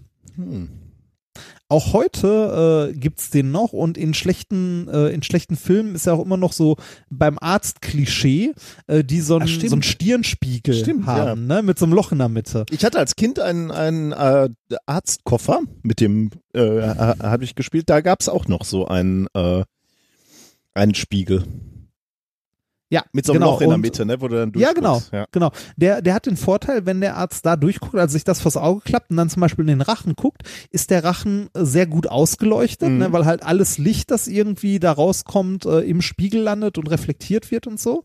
Äh, und der Arzt selbst wirft keinen Schatten. Ja, ja, ja. Das dadurch. Ja. Ne? Also er, er kann äh, sich halt selber nie im Licht stehen. Ähm, andere Sachen noch, äh, Archimedes, der Archimedes, ne? also hier der mit äh, Wasser, Wanne, Heureka. Und das, das, äh, das, das Ja, könnte ja. ein schöner Titel Ja, sein, ich oder? hab- Wasser, ich Wanne, schreib- Ich, Heureka. ich schreibe auch gerade, ja. Ja. Äh, hier Wasserwanne Heureka, äh, die Hebelgesetze und die archimedische Schraube, also hier, womit man Wasser hochtransportieren soll. Also dieser Archimedes hat einer Legende nach ähm, damals äh, Spiegel, also Hohlspiegel oder mehrere Spiegel benutzt, um die Schiffe der Römer in Brand zu setzen. Ah, das Aus war aber nur so eine. Legende, oder? Ja, man, man, man weiß halt nicht oder wusste es nicht. Und ähm, am MIT haben sie mal äh, 2005 versucht, mit 127 kleinen Spiegeln ein 30 Meter entferntes Modell eines Schiffs zu entzünden. Äh, nachdem sie es vorher mit zwei großen versucht haben. Ähm, hat funktioniert, äh, allerdings bei wolkenlosem Himmel und das Schiff 10 Minuten konstant bestrahlt. Ne? Ähm, Okay. das Ganze, das Ganze wurde von den Mythbustern dann auch nochmal äh, mit einem richtigen Fischerboot äh, in San Francisco versucht, mit 500 Freiwilligen. Und ähm, ja, das Ergebnis war auch irgendwie, dass man, dass man ewig irgendwie alles koordinieren muss auf einen Punkt und dass das äh, ja irgendwie eher, eher so ins Reich der Legenden gehört, zumal man auf gleiche Entfernung mit so brennenden Pfeilen und so doch deutlich effektiver ist. Hm, okay. hm. Aber trotzdem sollte es erwähnt werden. Der Archimedes. Ja, schön. Ja, äh, so viel, so viel zum, zum Gadget. Ich bin mal gespannt, ob das ähm, funktioniert. Ja. Okay, dann würde ich sagen, machen wir weiter in, äh, im Sendungsplan. Ja. Und äh, komm mal zum Thema Nummer drei. Ähm, Thema Nummer drei habe ich genannt. Der Pilzpate macht den Alkohol. Was macht er diesmal? Prohibition und ähm, nee, ganz im Gegenteil eigentlich. Aber ähm, ja, äh, schauen wir uns das mal an. Wir sitzen ja bald wieder bei mir im Garten und nehmen auf, ne? Wird ja jetzt schon wieder schön warm. ja, ich bin heute, ähm, ich bin heute zum äh, Bürgeramt gelaufen hier in Neustadt. Wie lange muss man da laufen in Neustadt? Äh, von hier aus so irgendwas zwischen 30 und 40 Minuten. oh, das ist gar nicht so wenig. ich. Also ich. Ich wohne halt am Stadtrand tatsächlich, also von Neustadt. Und ähm, deshalb, also es geht gerade ohne Auto, beziehungsweise uns hat noch eine, eine gute Freundin ein Auto gerade geliehen, weil die gerade eine Woche nicht da ist. Aber so auf Dauer ist das hier, äh, das ist was anderes als in einer großen Stadt. Das geht auf Dauer, glaube ich, nicht so wirklich. Aber du bist doch eigentlich ein Stadtkind, ne? Ich bin mal gespannt, Bin wie lange du das aushältst. Ja, ach, das, das, also hier geht's noch. Ich habe hier Internet. Ja, guck ich mal. habe hier, und ich habe hier eine, äh, eine wundervolle Frau an meiner Seite. Ja. Also, bald wieder im Garten. Das, ne? das, das, das, das klingt, das klingt wie so ein, ja, da, du wirst noch sehen. das hast du jetzt Ja. gesagt. Ja, ja, bald, bald wieder Garten. Da freue ich mich auch sehr Genau. drauf. Und, äh, Und du nee, weißt das, das ist noch ein Grund. Ich möchte dann mal wieder ins Ruhrgebiet kommen. Ja, äh, genau. Also für das miserable Bier, was du dann kriegst, während ich Duckstein Ja. im Garten trinke. Oh, Ne? apropos Bier, wir haben noch gar kein Bier der Woche diesmal gehabt. Ne? Ich habe, äh, ich habe exakt ein Bier hier, das ich jetzt auch mal öffnen werde für den Rest der Sendung. Es ist eine Dose. Äh, und zwar die, die uns, also ich weiß nicht, welches Bier es ist. Es hat uns nämlich ein Hörer zukommen lassen. Ähm, und es war noch in meinem, äh, in meinem Keller nach Pilsener Brauart. Und es sind Dosen im Design meines Buchs. Ah, ja, ja, genau. Davon habe ich jetzt mal eins, das ich öffne. Vielen Dank an den Hörer an dieser Stelle. Und das Bier war, glaube ich, gar nicht Bier. so schlecht. Ne? Das haben wir beim letzten Hörertreffen getrunken. Und Nee, das, war das ist ganz gut. Äh, Genau, das habe ich jetzt hier. Ich Prost. Prost. Ähm, gut, du trinkst Bier, aber nicht nur du magst Bier, sondern auch Insekten. Oh, Insbesondere auch Käfer. Äh, es gibt zum Beispiel auch Käferfallen, äh, die wohl äh, mit Alkohol bestückt sind, weil ah, ich kannte äh, das nur von Schnecken. Käfer, äh, Schnecken werden auch von Alkohol angelockt. Ja, von Bier. Äh, nee, ja doch wohl, von Bier. Schnecken kann man mit Bier fangen. Ach so, ja, das habe ich auch schon mal gehört, dass man die dann irgendwie so Bierschalen auslegt, wo die dann reinlaufen, ne, glaube ich. Genau. Ähm, das mit Bier angelockt. Es funktioniert wohl offensichtlich bei Käfern auch. Käfer lassen sich auch ähm, äh, davon, also von dem Geruch betören und gehen dann in diese Fallen. Aber die Frage ist, warum? Warum ist Alkohol so verlockend für diese Käfer? Und das wurde jetzt mal untersucht in einem äh, Paper mit dem Namen äh, Symbiont Selection via Alcohol Benefits Fungus Farming by Ambrosia Beetles. Proceedings of the National Academy of Science of the USA ähm, vom April 2018, 9. April. Ich habe dummerweise mit mir nicht aufgeschrieben, wann es eingereicht wurde. Äh, ich gelobe Besserung beim nächsten Mal. Bitte. Ähm, hier gibt's, also es geht, wie, wie der Titel schon sagt, um den Ambrosia-Käfer und das ist wohl eine äh, Spezies, äh, die umfasst mehrere tausend äh, Einzelspezies, also äh, das ist eine Gruppe Ambrosia-Käfer und die, die umfasst tausende Spezies. Ähm, und die haben eine Eigen, Eigenart, ähm, sie züchten nämlich Pilze ähm, und ähm, mit Hilfe dieser Pilze ernähren sie sich und ihren Nachwuchs. Also die haben so Höhlen, also äh, ja, also so, ich weiß nicht, wie das bei Käfern heißt, also Löcher, in denen sie leben. Und dazu Löcher, in denen sie leben, das ist auch schön. Ja, wie die Studenten. Ich wollte gerade sagen, ich schließe mal wieder von mir auf andere. Ja. Ähm, also und da leben die halt mit ihren Pilzen drin, züchten äh, diese Pilze äh, und ernähren sich davon und äh, eben auch ernähren da, davon auch ihren äh, Nachwuchs.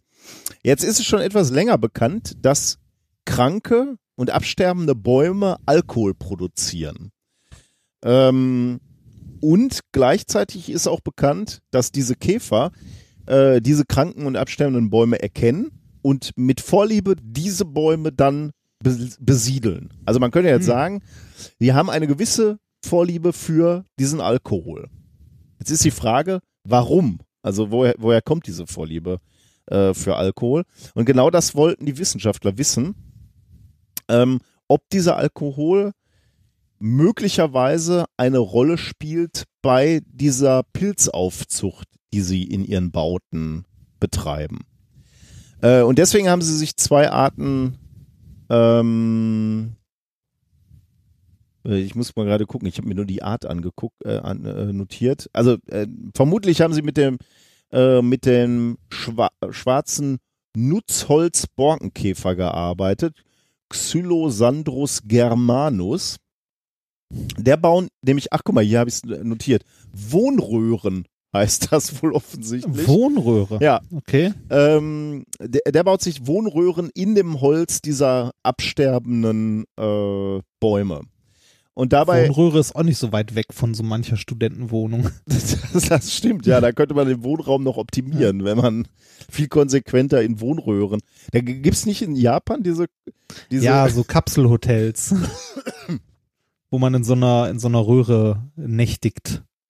ich, ja, ich, ja, ich habe mir das ja immer gewünscht für Flughäfen, ne, dass man da irgendwie so. äh, gibt's, äh, gibt's ja auch. Ja, gibt's. Gibt's auch. Habe ich hier und da mal gesehen, Ja. aber noch Äh, nicht wa- von waren Ihnen. wir beide nicht, äh, als wir mal äh, aus Indien Als wir in kamen? Indien, ja, Und dann hatten Dubai. wir doch so einen, so einen, genau, dann hatten wir in Dubai so einen langen Aufenthalt und mussten da am, am Flughafen pennen. Und dann haben wir doch sogar noch gesagt, wir gucken jetzt mal nach so einem Hotel, wo man sich einfach Mhm. mal sechs Stunden hinlegen kann oder fünf oder wie viel Zeit wir hatten. Äh, und es ist scheißegal, was das kostet, wir nehmen das dann. ja, Hauptsache, wir können mal duschen. ja, und schlafen. Wir haben dann am Schluss auf dem kalten, harten Marmorboden gepennt. Ja, weil das nämlich doch zu teuer war. Ne? Wir haben Ja, dann den Preis, ja. ich weiß nicht mehr, was das aber das war uns dann wiederum auch nicht wert, da in so einer, Ja. in so einer billigen Absteige.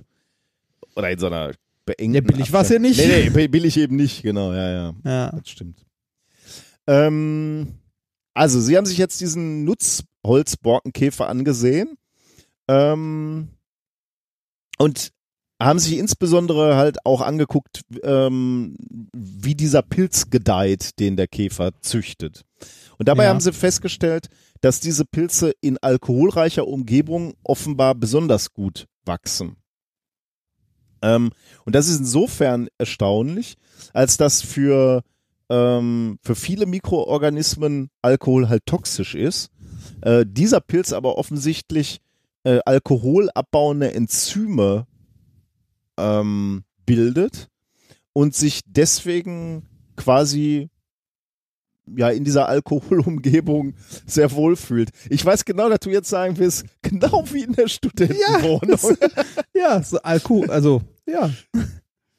Genau, also Dafür muss man, äh, ja, ja, ja. was, was? Dafür muss man forschen oder? ja das, dafür braucht man so eine, also, ne, Ja. dafür braucht man, Wir haben natürlich noch ein bisschen weiter geguckt. Jetzt können jetzt okay, dann dann treiben wir weiter. Was glaubst du denn bei welcher Alkoholkonzentration äh, eine Studentenbude am besten wächst und gedeiht? äh, reden, also reden wir von, äh, Gesamt oder?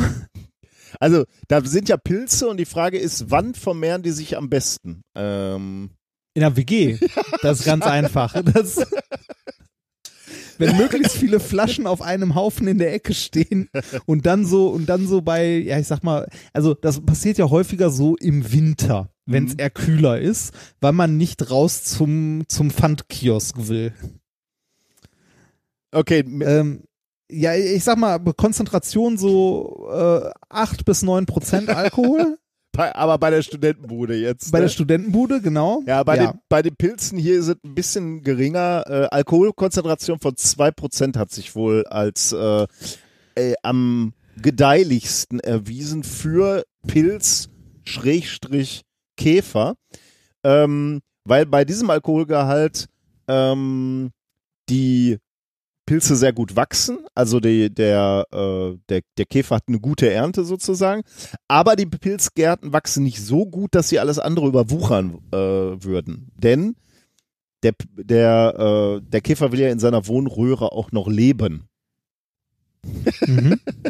Äh, ja. Ja, ich muss schon wieder lachen, weil Ja, eigentlich, weil diese Parallele zu der Studentenbude ist so gut. Also, Ja, das äh, passt einfach, oder? ja.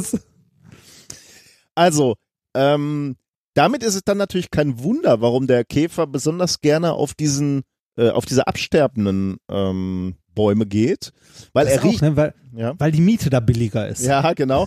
Weil die Bude nach Alkohol riecht.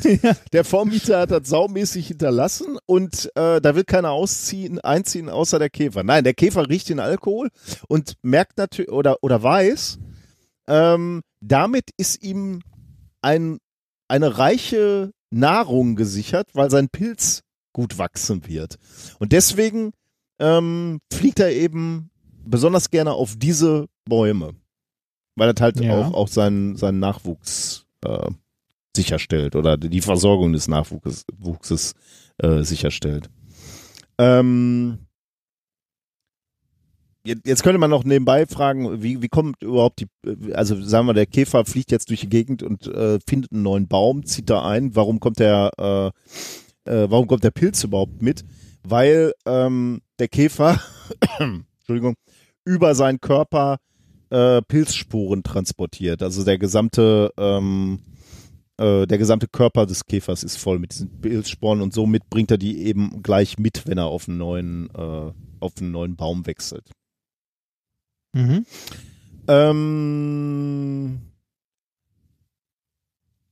ja. Ich glaube, das war's im Wesentlichen. Ah, okay. Also der, äh, der, der Käfer bringt im Grunde seinen, ja, seinen Alkohol mit. Nicht ganz, ne? Eher, so, Ähm. eher so den Alkoholproduzenten, oder? Genau, der Käfer bringt eigentlich den Alkohol, also äh, ja, da, tatsächlich, das ist auch noch so ein Punkt, den, äh, der stimmt. Ähm, ähm, die, äh, die Pilze können tatsächlich auch noch selber Alkohol produzieren ähm, und damit auch noch das Wachstum optimieren für sich selber und damit natürlich auch noch für die, äh, für, für die Käfer. Aber im Prinzip ist es natürlich so, dass der Alkohol erstmal aus der Umgebung kommt, nämlich aus diesem Okay. Baum, ja. Ja. Okay. Ist das, ist das dann so ein bisschen so wie der Student, der sein Lehrgut mitbringt in die neue WG oder so als, als Aus, so als Beitrag? Da sehe ich jetzt noch nicht so ganz, warum das so förderlich ist. Du meinst, weil man nachher den Pfand dann im Prinzip. Ja, äh, um- genau. Genau, weil man, weil man das, das Pfand umtauschen kann. Meinst du, es gibt äh, Bewerbungen für fand, WGs, äh, wo es positiv äh, gesehen wird, wenn der, äh, wenn der Kandidat seinen Pfand mitbringt? So ein bisschen, ne? Also so. Ich weiß nicht, bei So, euch wäre das gut angekommen? ich sag mal so, der, der Pfand in unserer WG war sowas wie der Bausparvertrag des kleinen Mannes. Mhm. Das ne, man, man, äh, jeden Monat kommt stetig ein bisschen was dazu und irgendwann ist Auszahlungstag. Wann, äh, das äh, fiel bei euch auch mit Ausziehtag zusammen? Nein, tat es nicht, weil uns nach ein, also wir haben ja sieben Jahre da gewohnt und so nach, ich weiß gar nicht mehr, dreieinhalb, vier Jahren oder so, hat uns ein Freund äh, zu Weihnachten geschenkt, dass er mit uns unser Leergut wegbringt oh Gott. Aus dem Keller. Ich, er wusste War aber nicht, auf klar? was er sich. Ja, Nein, war ihm nicht. Da sitzt er zu Hause, ist verzweifelt und denkt so, oh mein Gott, was mache ich jetzt? Ach, schreibe ich schnell einen Gutschein. Ja, genau. Und den haben wir dann auch in Anspruch genommen. Äh, ich weiß nicht, glaube ich, hatte die Geschichte auch schon mal erzählt. Äh, wir hatten da beim ersten Mal Leergut wegbringen diverse Kästen im Keller. Also nicht Kästen, sondern alles so Einzelflaschen, die auf so einem Haufen in Tüten äh, rumlagen. Das, äh, sagen wir so, nach sieben Jahren gipfelte das Ganze in äh, fast genau 100 Kästen. Oh Gott. Und Ja. da fehl, dazu fehlten natürlich die Kisten, ne? Das heißt, ihr habt Ja, ja, Einzelflaschen genau. weggebracht genau. Nee, das heißt, du fährst erstmal rum und und, klapperst, Rahmen. genau, und klapperst äh, Getränkemärkte ab, die Machen dir die Rahmen ja auch nicht so wollen. gerne, ne? Genau, und das machen die nicht gerne, äh, weil die die selber brauchen Mhm. fürs Leergut. Ja, naja. Ja. Okay, Gut. so viel zum, äh, zum Thema Nummer drei. Bierkäfer. ähm, äh, Thema Nummer vier. Mit dem Twilight sieht man besser. Ähm, man kann Menschen ja generell unterscheiden in Tagmenschen und Nachtmenschen. Mhm.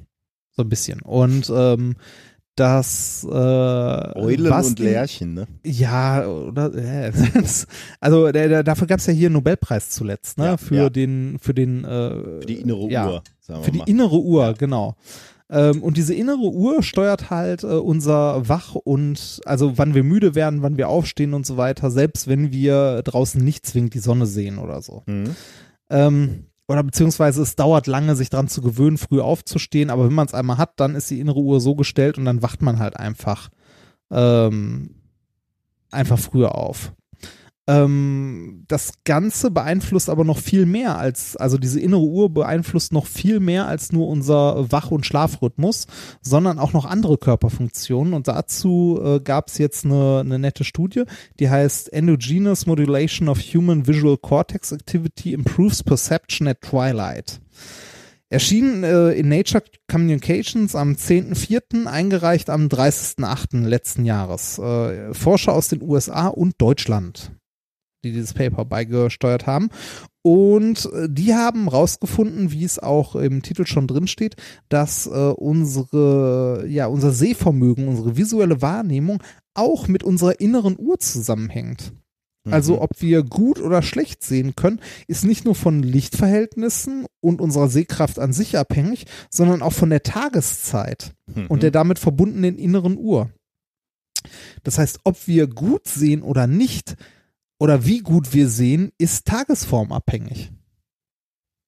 Okay. Das heißt, das heißt, wenn man als Scharfschütze einen Attentat begeht, dann am besten morgens oder abends. und, das ist tatsächlich nicht- so. Also äh, Und nicht gegen Mittag. Ja, das, das, wäre, so. das Das, wäre natürlich jetzt meine Frage gewesen. Wann sind denn die Zeiten, wo ich gut sehe und wo sehe ich besonders schlecht? ähm, im Zwielicht. Also ähm, Da sehe ich zwar, schlecht. Nee, da siehst du besonders gut. Und Ah. zwar morgens und Ah. abends, also in der Dämmerung. Das heißt, Siehst äh, du besonders gut. Das heißt, der Körper hat das sozusagen angepasst auf die Momente, wo es brenzlig wurde. Äh, Genau, quasi, genau, das, ste das steckt auch im Titel drin. Ähm, äh, dieses äh, Endogenous Modulation. Der ähm, Körper passt das quasi ähm, an. Und zwar, wenn es draußen dunkel ist oder wenn die Dämmerung ist, ne, du bist schon aktiv, also du schläfst nicht, aber es dämmert. Das sind die Morgenstunden und die Abendstunden. Und ähm, da ist ja das, was du siehst, schlechter. Also das Signal, das in deinem Auge ankommt, ist schlechter. Mhm. Und das ähm, gleicht der Körper, er, autom ja. das kompensiert er automatisch aus. Wie haben die Forscher das rausgefunden und was genau haben sie aber rausgefunden? Die haben äh, sich zugegeben, sehr kleine Stichprobe mal wieder, aber das ist bei der Auf, also die Studie ist sehr teuer gewesen wahrscheinlich und sehr aufwendig. Die haben nämlich 14 Probanden genommen und haben jeden Probanden sechsmal äh, zu verschiedenen Uhrzeiten in den Kernspin gesteckt. Oh Gott. Also ein Okay. Teuer. Ja. Ne? Ähm, 14 Probanden und das Ganze in der Zeit zwischen 8 und 23 Uhr. Während die im Kernspin lagen, haben die mit denen einen Sehtest gemacht. Und, ähm, Aber da dann halt bei Standardlicht, ne? Weil äh, die wollten ja gleich, Genau, gleichbleibende Lichtverhältnisse haben, um. Ah ja, ja. Mh. Genau, ganz, ganz normalen Sehtest mit denen gemacht, also bei, bei gleichbleibenden Bedingungen, äh, morgens, mittags, abends quasi. Und haben ähm, neben dem Sehtest auch noch Aufnahmen mit dem Kernspin gemacht, äh, wenn quasi kein, kein Sehreiz vorhanden war, also mit geschlossenen Augen sozusagen. Mhm. Ähm, während der Sehtests haben die im Gehirn die Bereiche gescannt, die für die visuelle Wahrnehmung zuständig sind. Also haben geguckt, wie viel Aktivität ist in den äh, Bereichen, die für die visuelle Wahrnehmung zuständig sind. Und ähm, haben das Ganze, wie gesagt, während des Sehtests gemacht, also während aktiv äh, versucht wurde, etwas zu erkennen und ohne aktiven Reiz, also mit quasi geschlossenen Augen. Ähm, warum haben die das gemacht? Man muss sich vorstellen, unser Gehirn ist nie komplett inaktiv, Mhm. sondern auch wenn es nichts tut, gibt es so etwas wie, also bei den Neuronen so etwas wie ein Grundrauschen. Ähm, wir kennen das von, ähm, von Spektroskopen, der Dunkelstrom. Mhm. Also selbst wenn man, äh, da hat es eine andere Ursache, aber selbst wenn man einen Sensor komplett abklebt, hat man ne, immer noch ein gewisses Grundrauschen, das Ja. man immer hat. Ja. Und genau das gleiche hat man auch im Gehirn bei den Neuronen, da hat man auch immer ein gewisses Grundrauschen. Und ähm, das, was bestimmt, wie gut wir sehen können in diesem Falle, ist der Abstand zwischen Signal, das durch optischen Reiz erzeugt wird, und das Grundrauschen. Also auch so ein Signal-to-Noise Mhm. ähm. Jetzt ist es so, ähm, morgens und abends, wo die Probanden am besten sehen konnten, also auch äh, rein, ja, rein der Auswertung nach, der Tests, wo die Probanden am besten sehen konnten, hat man auch gesehen, dass ähm, das Grundrauschen in diesen Gehirnteilen deutlich gesenkt wurde. Hm. Also es ist nicht, es ist nicht so, dass das Signal, das angekommen ist, Besser im Auge wird, besser geworden ist, sondern das Rauschen sondern das ist- Grundrauschen wurde gesenkt, wodurch der Abstand zwischen Signal und Rauschen erhöht wurde. Okay. Das heißt, das schlechtere Signal, das im Auge ankommt, durch halt, dadurch, dass halt wenig Licht da ist, halt Dämmerung, ne, Mhm. wird vom Körper dadurch ausgeglichen, dass er das Grundrauschen in diesen Bereichen des Gehirns zu dieser Zeit runter, ähm, runterregelt. Das ist ja so ein bisschen wie bei meinem ersten Thema. Ähm, mit Transistoren ging das Experiment nicht, weil das ist einfach zu viel Grundrauschen. Dann nehmen wir die raus Ja. und nehmen Squids. Jetzt ist natürlich Ja. die Frage, wie macht der Körper das? Also der kann ja nicht mal eben das Grundrauschen, also technisch, wie, wie wird denn das Grundrauschen minimiert? Ähm, ja, das, also im Gehirn ist das ja keine rein technische Sache, ne? Das Mhm. ist ja irgendwie ein bisschen komplexer. Das ist ja nicht, dass das Grundrauschen irgendwie äh, durch die, durch die, weiß ich nicht, durch die Neuronen irgendwie durch quantenmechanische Effekte erzeugt wird, sondern es ist ja schon irgendwas Biologisches, was da abgeht. Heißt, Im er Gehirn. ändert, sagen wir jetzt mal leinhaft gesprochen, die Chemie ähm, so ein bisschen äh, innerbieren, Wür- damit irgendwelche ja, Prozesse würde- langsamer oder weniger stattfinden. Genau, wür würde ich jetzt von ausgehen, konnte ich so aus dem Paper Okay, nicht mhm. herauslesen. Ja. Aber der, der wesentliche Knackpunkt ist, äh, oder die Erkenntnis des Papers ist, dass tageszeitabhängig, äh, vollkommen unabhängig von den Reizen drumherum, sondern wirklich durch die innere Uhr, ähm, die Aktivität in diesen Bereichen des Hirns äh, runtergefahren wird. So dass halt äh, ein eventuelles Signal, das ankommt, deutlicher erkannt wird Hm. wodurch wir äh, in der Dämmerung, also in den Morgenstunden und in den Abendstunden besser sehen können. Und das Gleiche konnten die auch noch, ähm, also mit dem MRT, ähm, in den Bereichen des Gehirns messen, die für ähm, fürs Hören, also im auditiven Bereich und fürs Tasten ähm, verantwortlich sind. Hm. Äh, messen, auch zu diesen Morgen. Das wäre jetzt meine also nächste auch zu, Frage auch, gewesen, auch, ja. auch, in, auch, auch in der Dämmerung. ähm, eine mögliche Erklärung wäre es, dass das was Evolutionäres ist und zwar, dass du äh, in der Dämmerung, wenn du wenig, also wenn du bei wenig Licht viel siehst, halt eher in der Lage bist, ähm, Feinde zu Ja. erkennen Ja. und äh, dementsprechend besser zu handeln. Aber es ist, es ist cool, ne? Also, dass, dass quasi der, der Körper ähm, dieses äh, verschlechterte Signal, also die verschlechterte Signalqualität ausgleicht, indem er selbstständig halt äh, im Hirn ähm, das Anpassung vornimmt. äh, genau das Signal to Noise, ähm, also den Signal to Noise Abstand anpasst. Ja, interessant. Das war äh, Thema Nummer vier. Dann damit äh, sind wir durch. Im Prinzip Oder? ja, aber wir haben ja noch ein Experiment. Ne? Ah, stimmt. Das ist ja noch nicht ausgewertet.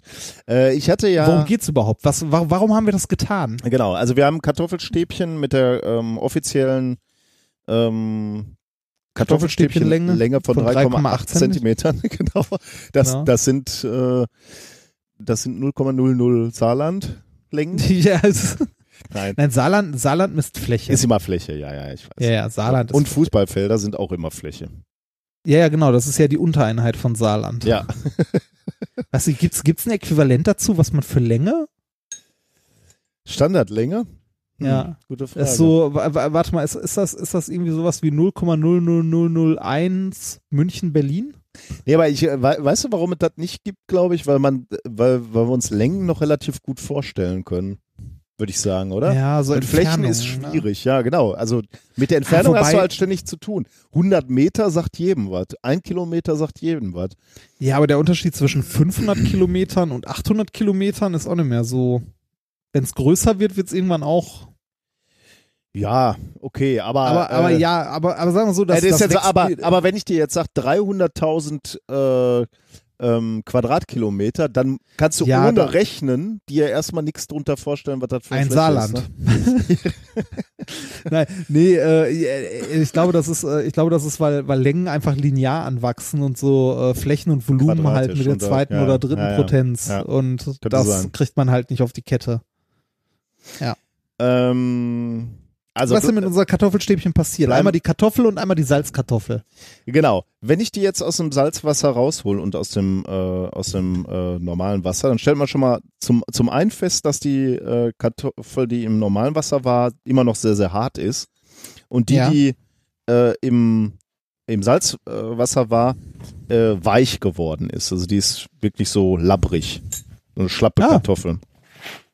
Ähm, Okay. und wenn man die jetzt nebeneinander hält, dann stellt man fest, äh, dass die, die Kartoffel, die im Salzwasser war, äh, dass die geschrumpft ist. Ich versuche das jetzt hier mal äh, fotografisch festzuhalten. Die ist Also jetzt, deutlich sichtbar? äh, auf jeden Fall deutlich sichtbar, ja. In zwei Stunden? Ähm, Oder wie lange lag das jetzt grob? Ähm, ja, was haben wir jetzt? Ja, ungefähr zwei Stunden würde ich schätzen, Ah, cool. genau. Ja. Ähm, ist, der, ähm, ist der Unterschied vielleicht ein Millimeter bis zwei? Das ist jetzt weniger, als es, also ich werde das mal über Nacht noch liegen äh, lassen. Also man, man sieht schon sehr deutlich, die, äh, die ist nicht nur kürzer geworden, sondern die ist auch ähm, flacher geworden und die ist auch noch in der Breite geschrumpft. Also man sieht, insgesamt ist das Ding äh, kleiner geworden. Aber ich lasse das nochmal über Nacht liegen, dann sieht man sicherlich den, den Effekt nochmal ein bisschen, Mhm. äh, bisschen stärker. Also wenn man das insbesondere mit Kindern nachmacht, würde ich sagen, äh, ruhig auch mal über Nacht drin lassen. Und ich habe auch ein bisschen das Gefühl, ich hätte sogar noch mehr Salz auflösen können. Ähm, dann ist der Effekt sicherlich auch nochmal äh, etwas äh, verstärkt. Jetzt ist natürlich die Frage, ähm, was haben wir hier beobachtet? Und die Erklärung hierfür ist, also man, wir, ihr seid alles erfahrene Hörer, wir hatten den Effekt auch schon in, in anderen Zusammenhängen schon mal so ähnlich. Die Erklärung hier ist natürlich wieder mal die Osmose. Ähm, wir haben ein Konzentrationsgefälle hier. Ähm, wir haben einmal normales, also sagen wir mal so, die, die Kartoffel ist im Wesentlichen mit normalem Wasser gefüllt. Und wenn wir jetzt äh, die Kartoffel in normales Wasser legen, dann haben wir kein Konzentrationsgefälle zwischen dem Wasser außerhalb und dem Wasser innerhalb der Kartoffel. Und es gibt kein, kein großes Bestreben, ein Konzentrationsgefälle aufzuheben. Und deswegen äh, verlässt kein äh, Wasser die Kartoffel, aber auch keine, kein Wasser dringt, dringt in die Kartoffel ein. Anders ist es bei der Kartoffel, die in der Salzlösung liegt. Hier haben wir ein ganz großes Konzentrationsgefälle. Also außen das Salzwasser, Wasser mit viel, viel äh, Salz gelöst und in der Kartoffel normales Wasser. Das mag jetzt die, die Natur nicht so gerne, diese Konzentrationsgefälle. Deswegen ist die Natur immer bestrebt, dieses Konzentrationsgefälle auszugleichen. Aber jetzt gibt's halt das Problem in diesem Fall, ähm, dass dieses äh, dass dieser Ausgleich nicht sehr direkt äh, vonstatten geht, sondern wir haben hier eine halbdurchlässige, semipermeable Zellmembran. Ähm, und die hat die Eigenschaft, dass sie nur Wasser durchlässt, oder fast nur Wasser durchlässt, jedenfalls gelöste Moleküle wie das Salz, Natriumchlorid, nicht. Das heißt, die einzige Möglichkeit äh, für die Natur jetzt ein, ein, äh, ähm, ein, ein Gefälle, also Konzentrationsgefälleausgleich äh, zu machen, ist, dass Wasser vom Inneren der Kartoffel äh, hinaus diffundiert aus den Zellen, aus den Kartoffelzellen nach außen ins Wasser, um eben da die Konzentration zu senken. Das führt aber natürlich dazu, dass die Kartoffel schrumpft, kleiner wird und auch noch labbrig, weil sie eben diese, ja, diese, diese vorher mit Wasser gefüllten Zellen äh, verlieren eben Wasser und dadurch werden sie schlaffer, sage ich jetzt mal, und deswegen Mhm. ist die äh, ist die Kartoffel auch so labbrig und äh, und weich geworden. Ähm, ja, genau das ähm, das ist der Effekt, den man hier sieht. Äh, man kann übrigens, aber ich hatte jetzt kein destilliertes Wasser mehr. Man, man müsste eigentlich auch noch einen Effekt sehen können, wenn man eine Kartoffel auch noch in destilliertes Wasser nimmt. Ah, Also dann müsste es genau in die andere Richtung dann könnte gehen, es ne? auch noch in die andere Richtung gehen, genau, dass die an, dass, dass die dritte Kartoffel sogar noch größer wird. Das äh, würde ich eigentlich Uh. auch ganz gerne nochmal äh, mit den Kindern äh, machen. Aber ich das, glaube, könntest, das könntest du eigentlich, wenn du, äh, wenn du nächste Woche, äh, nee, Quatsch, jetzt im Laufe der Woche wieder im Labor bist, mal kurz ausprobieren. Also da kannst du ja hier äh, aus der Millipure, kannst du doch destilliertes Wasser zapfen. vielleicht äh, mache ich das nochmal im Laufe äh, der Woche. Aber hier werde ich auf jeden Fall das, dieses Experiment jetzt mal bis morgen früh noch laufen lassen. Ich werde sogar, glaube ich, nochmal ein bisschen ähm, äh, Salz, nachkippen. Mhm. ähm, damit man den Effekt äh, morgen sicherlich nochmal verstärkt sieht. Also jetzt in, in der kurzen Zeit. Und man sieht bei der schlaffen Kartoffel auch, also diese äußeren Zellen, also die äußeren Bereiche der Kartoffel, die sind jetzt auch weicher geworden, aber der Kern ist natürlich immer noch recht hart. Also ich glaube, der Effekt wird noch größer bis morgen früh, Mhm. äh, dass man da wirklich einige Millimeter sieht, äh, dass die Kartoffel geschrumpft ist. Bin gespannt. Ja, ich werde da noch mal ein paar Fotos machen und dir schicken, damit wir sie zu den Shownotes packen. Ich bitte darum. Aber ich glaube auch ein schönes Experiment, was man äh, mit Kindern machen kann. Mhm. Okay, dann hätten wir das auch. Dann ähm, Ähm. sieht der Sendungsplan vor, dass wir ähm, Uns fragen, ob wir heute was gelernt haben. genau, genau. Haben wir heute was gelernt? Äh, ja, ähm, es, wir haben gelernt, dass wir äh, auf der Suche nach äh, neuen Teilchen sind, die äh, vielleicht verantwortlich sind für die dunkle Die Materie. Axione. Ähm, äh, wie hießen die? Axione. Axione. Ja. Es, ich muss dabei immer an Axiome denken. Ja, Also mit M. Ja, ja, ging mir genauso, Okay. ja. Axione. Okay.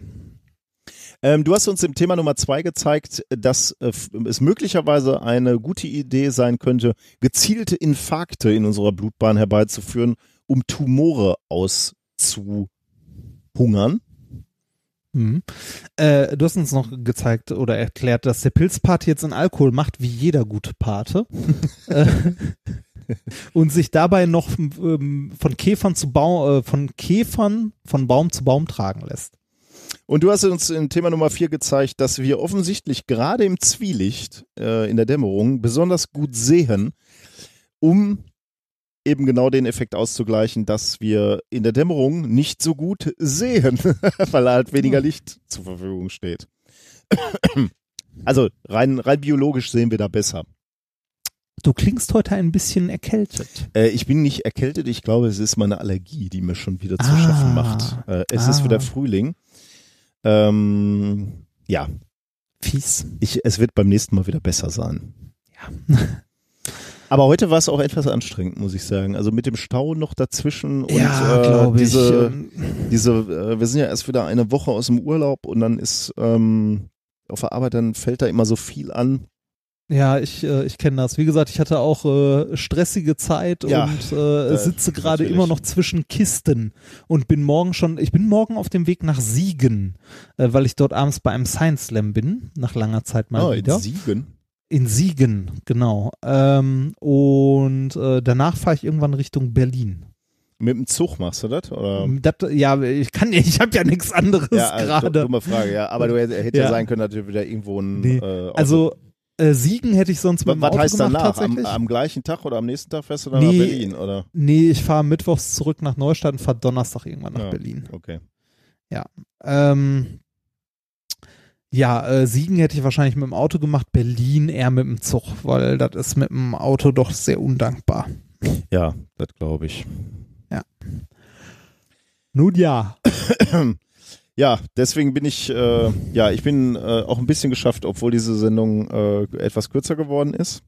Ja, dabei Äh, haben wir noch was. Äh, Ein bisschen was haben wir noch. Ja, ich wollte nur noch mal wieder äh, überleiten in den Dank, dass ihr uns motiviert mit euren Mails und mit euren Nachrichten auf Twitter und wo auch immer und natürlich mit den Direktspenden und euren sonstigen Unterstützungen äh, weiterzumachen. Das äh, oder auch mal, wenn es mal hart ist, wenn, wenn ich noch zwei Stunden im Stau stehe, Ja. bis ich endlich aufnehmen kann. An, ähm, an, an dieser Stelle, äh, wir haben ja äh, auch wieder einen Amazon-Kauf der Woche. Ja.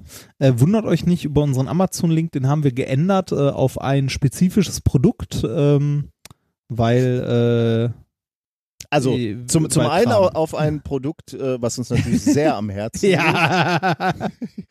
das, was, das, was äh, am naheliegendsten war. ja, genau. Also ruhig mal draufklicken. ja. Ähm, Ähm. nein, was, was wir natürlich äh, sehr unterstützen. Ja, wir Ähm. haben, äh, uns haben mehrere von euch geschrieben, dass wir uns doch mal die letzten Vrin-Folgen anhören sollen bezüglich des Affiliate-Links. Das hatten wir schon, äh, aber ähm, bezüglich dessen haben wir äh, unseren Link geändert. Es tut uns leid, wenn es für euch irgendwie unangenehmer wird, ähm, aber äh, wir hatten keine andere Wahl. Genau. Es ist, äh, man kann ihn trotzdem aber immer noch benutzen, wie immer, einfach äh, auf, wenn man auf den Link klickt und dann was einkauft, unterstützt ihr uns. Genau. Egal, was ihr dann einkauft danach. Ihr habt zum Beispiel ähm, Stempel gekauft. Und das ist der Amazon-Kauf der Woche. Ähm, Sprüche-Stempel. Ähm, die, die finde ich ganz lustig. Ähm, die äh, mit, mit verschiedenen, ähm, also man, man kennt ja diese, diese Stempel, die man äh, zu Hause hat, wo man äh, dann stempelt, erledigt. Also zu Hause habe ich die nicht, aber im Büro erledigt oder Ja, äh, Rechnung bezahlt oder sowas. Und hier gibt es Stempel, da stempelt man zum Beispiel drauf gelesen und gelacht. Finde ich geil eigentlich. das ist Stempel. schön. Ähm, eilt langsam, finde ich auch gut, so als äh, indirekt oder als ziemlich direkte Aufforderung, ähm, äh, mal zu, zügig zu machen. Gut finde ich auch den Stempel Deine Mutter. ich stelle mir vor, wie ich, Ja. wie ich, äh, wie ich Dinge auf, auf der Arbeit mit dem Deine Mutter äh, Stempel, äh, Stempel, das gefällt mir ganz gut. Also, das habt ihr gekauft und ich finde es äh, find's sehr lustig. Grober Unfug ist auch sehr schön. Grober Unfug finde ich auch gut. Ja, so, also wenn ich, wenn, wenn ich noch mehr in der Lehre involviert wäre und, und Ja. äh, mehr Praktikumsberichte ähm, korrigieren müsste, dann würde ich, glaube ich, Grober Unfug haben wollen. äh, grober Unfug würde ich, äh, glaube ich, haben wollen und gelesen und gelacht. Finde ich auch ganz gut. Ja. Das, Dein, äh, Deine Mutter ist auch ganz cool eigentlich, aber äh, ja, vielleicht findet ihr dafür ja ein Einsatzgebiet. Ich habe, äh, ich habe, als ich äh, bei Bluepoint Radio war, einen Stempel auch geschenkt bekommen. Ähm, da ist, da steht dann groß drauf WTF. Ne? Mhm. Und dahinter kann man ankreuzen, ob Ausrufezeichen, Fragezeichen oder Ausrufezeichen, Fragezeichen. Das ist auch gut, ja. Fand ich auch sehr schön. Ja, Okay, ähm, dann haben wir noch Hausmeisterei, ne? genau. Wir haben noch Hausmeisterei und zwar äh, etwas äh, ähm, Überraschendes, möchte ich mal anmerken. Was? Es, äh, unsere, also wir haben ja schon, äh, wir haben in den letzten Folgen immer wieder mal was, äh, was ähm, dazu erzählt und wir können jetzt konkreter werden. Sehr sogar, ne? Sehr sogar. Und zwar wird es äh, eine Veranstaltung geben unter dem Titel Minkorrekt, die Rockstars der Wissenschaft. Ist es, glaube ich, also so steht es, glaube ich, auf der Veranstalterseite. Ähm, das Ganze wird stattfinden, also es ist quasi, es ist Minkorrekt live. Es ist ähm, ein erster Termin und der Auftakt für eine kleine Wissenschaftstour ähm, mit eigentlich mehreren Standorten, die wir schon lange versprochen haben. Wir haben es äh, endlich auf die Reihe bekommen, Ja. das zu organisieren. Jetzt kommen wir raus Wir fangen- zu euch. Genau, jetzt, Jetzt, kommen wir zu euch. euch. Jetzt habt ihr, jetzt habt ihr keine Wahl mehr. Jetzt habt ihr Genau, uns so keine, lange Entschuld- gehört, keine Entschuldigung mehr. ne, weil da ist Entschuldigung. Wir kommen ja einfach überall. Wir ge- gehen ja jetzt in jedes Dorf. Also das ist uns völlig genau, wir, egal. wir, genau. wir gehen überall hin. ähm, na, wir fangen, weil wir, weil uns so viele Leute gesagt haben, kommt doch mal in den Süden, fangen wir in München an. Ja. Und zwar am 24.11. und äh, auch am 25.11. Das ist ein Samstag und ein Sonntag. mhm. Die Termine sind am 24.11. um 20 Uhr, also abends. Und an dem Samstag und am 25.11., damit es familienfreundlich ist und man am nächsten Tag nur halb betrunken auf der Arbeit ankommt, äh, ist es am 25.11. um 14 Uhr, also mittags, wenn man sich das angucken möchte. Ähm, wir haben mit München, wie gesagt, angefangen oder fangen mit München an, weil wir äh, noch nie im Süden waren. Wir planen mehr Termine, haben jetzt aber als allererstes mal nur die zwei und gucken mal, wie das so läuft. Ähm, das hat einen Grund und zwar werden wir diese Termine nicht selbst organisieren, weil wir haben das bei der 100 gemerkt, einen Termin selbst organisieren mit allem drum und dran kriegen wir hin. Äh, die 100 war auch noch Ausnahme, weil da ne, war ein bisschen mehr. Ähm, kriegen wir hin, wenn wir mehrere Termine machen wollen und äh, wir planen irgendwie was zwischen fünf und zehn, irgendwo so in der Größenordnung, dann kriegen wir das alleine nicht mehr hin und wir haben in Köln eine nette kleine Agentur getroffen, ähm, die uns dabei unter die Arme greift, die uns hilft bei der Organisation und die machen das im Wesentlichen für uns und zwar die Spielstätten zu finden und mit den Leuten dort die ganze Organisation drumherum. Dafür sind wir sehr dankbar und damit sind wir sehr glücklich. Damit diese Agentur aber sieht, dass es Überzeugt potenziell- davon ist. genau, überzeugt davon ist und auch sieht, dass es Sinn macht, mit uns etwas zusammen zu machen, würden wir uns sehr freuen, wenn, wenn ein paar Leute zu diesen Terminen in München kommen würden, weil wir davon ausgehend halt die anderen Termine planen. Also wenn ihr in der Nähe von Ja. München wohnt oder seid, kommt bitte vorbei, Ja, damit und- wir nicht vor leeren Rängen stehen. Und um das Ich glaube- Maß unserer Verzweiflung äh, zu sehen, äh, würde ich sogar dazu plädieren zu sagen, selbst wenn ihr nicht kommen könnt, Kauft Karten. Kauft. Nein, damit wartet man. Das können wir ja noch Nein. machen, bevor. Also das, können können wir wir noch machen, kurz vor November. sind. Ja, noch, noch würde fände ich es Ja. lustiger, wenn Leute auch wirklich kommen. Äh, Ja. Also Karten kaufen, die auch wirklich kommen, weil Ja. äh, dann macht es uns auch vor Ort mehr Spaß. Ähm, aber Ich glaube, ich glaube, in den Laden passen so grob 300 Leute rein. Es ist, wir haben es noch nicht gesagt, es ist das Lustspielhaus. das passt in wie München. Arsch auf Eimer. Ja. Genau, das Lustspielhaus. Ähm, und äh, ja, wir spielen im Lustspielhaus am 24.11. um 25.11. um 20 und um 14 Uhr. Die Karten kosten ähm, mit allem drum und dran, weil da jetzt noch eine Menge Leute und Veranstalter und so mit drin hängen, 26 Euro. Es gibt ermäßigte Karten für Studenten und das übliche für 20 Euro. Wir konnten leider das Modell, das wir bei der 100 hatten, das wir auch sehr mögen, mit den äh, Budget, Normal- und Supporter-Tickets hier nicht machen, weil die Tickets vom Veranstaltungsort verkauft werden. Die haben ihren eigenen Ticketshop, das Lustspielhaus. Ja, und man muss dazu sagen, auch da war, war, du hast dich ja letztes Mal um den Ticketshop gekümmert und das war alles ein super System und, und komfortabel, aber dennoch war es ja so, dass du den Leuten dann noch extra QR-Codes geschickt hast. Äh, Ja, es ist, also sagen wir so, es war ein bisschen Arbeit äh, hier und da. Das würde ich sogar noch mal machen, aber das ist hier schlicht und einfach nicht möglich. Das ist halt, wir, wir geben Teil der Organisation aus der Genau, Hand ja. und müssen uns dann halt damit äh, anfreunden, dass wir halt nicht mehr alles in der Hand haben. dafür ist ähm, das, das macht- Risiko für uns halt auch ein bisschen kleiner. Ne? Also, Ja, und es ist, ist für uns auch viel, viel weniger Arbeit. Also es macht es für uns viel entspannter. Ähm, wie gesagt, der Nachteil ist jetzt, die Karten kosten 26 Euro für den Abend, 20 ermäßigt. Ähm, das Lustspielhaus hat einen eigenen Shop. Lasst euch nicht abschrecken. Der sieht aus, als kommt er gerade aus den 90ern. Und wahrscheinlich tut er das auch. ähm, ihr bekommt eine Bestätigungsmail von denen, wenn ihr Karten reserviert habt. Die hat Encoding-Fehler, und zwar mehrere. ähm, die ist auch nicht so pralle. Und die Bezahlung der Tickets ist sehr, ich sag mal, krude. Das ist ein bisschen. Was heißt das ähm, denn? Das man, heißt, man muss es ist- Erstgeborenen irgendwie Nee, das heißt, das heißt, es gibt kein PayPal, sondern irgendwie nur Überweisung und dann kriegt man die Tickets per Post zugeschickt, was nochmal drei Euro kostet. Äh, oder man holt sie in München, also in dem Lustspielhaus bis zum Tag X, da wird Oh dann auch irgendwas Gott, genannt okay. ab. Ja, es ist, es ist echt nicht geil. Also, ne, tut uns leid. An dieser Stelle entschuldigen wir uns vielmals dafür. Aber da haben wir leider diesmal keinen Einfluss drauf und mal gucken, vielleicht wird es bei anderen Orten besser. Mhm. Äh, aber jetzt sind wir erstmal, wir sind am definitiv erster Termin, den wir machen als Minkorrekt Live am 24.11. im Lustspielhaus und am 25.11. im Lustspielhaus in München. Es würde uns sehr freuen, wenn ihr kommt und es würde uns unglaublich freuen, wenn, äh, wenn so viele von euch kommen, dass wir ähm, mit der Agentur, mit der wir gerade zusammenarbeiten, weitere Termine ausmachen können. Ja. Das wäre sehr, sehr schön. Ähm, den Link äh, zum Ticketshop findet ihr, wenn ihr äh, entweder Minkorrekt und Lustspielhaus googelt oder ihr geht auf tickets.minkorrekt.de. Äh, die Subdomain habe ich heute Mittag mal geändert, dass die auf den Ticketshop, auf den vom Lustspielhaus verweist. Wenn ihr die benutzt äh, und euer, ähm, euer Browser äh, schickt euch immer noch zu Pretix, dann solltet ihr mal äh, alles, was irgendwie gespeichert ist, in eurem Browser mal kurz löschen. Oder ihr nehmt so ein Inkognito-Fenster, dann landet ihr auch auf der richtigen Seite. Ansonsten verlinken wir das natürlich auch noch in den Show Notes, den Ticketshop, Mhm. den entsprechenden. Ähm, wenn ihr auf der Seite seid, findet ihr rechts zwei Termine und dort könnt ihr euch Tickets reservieren.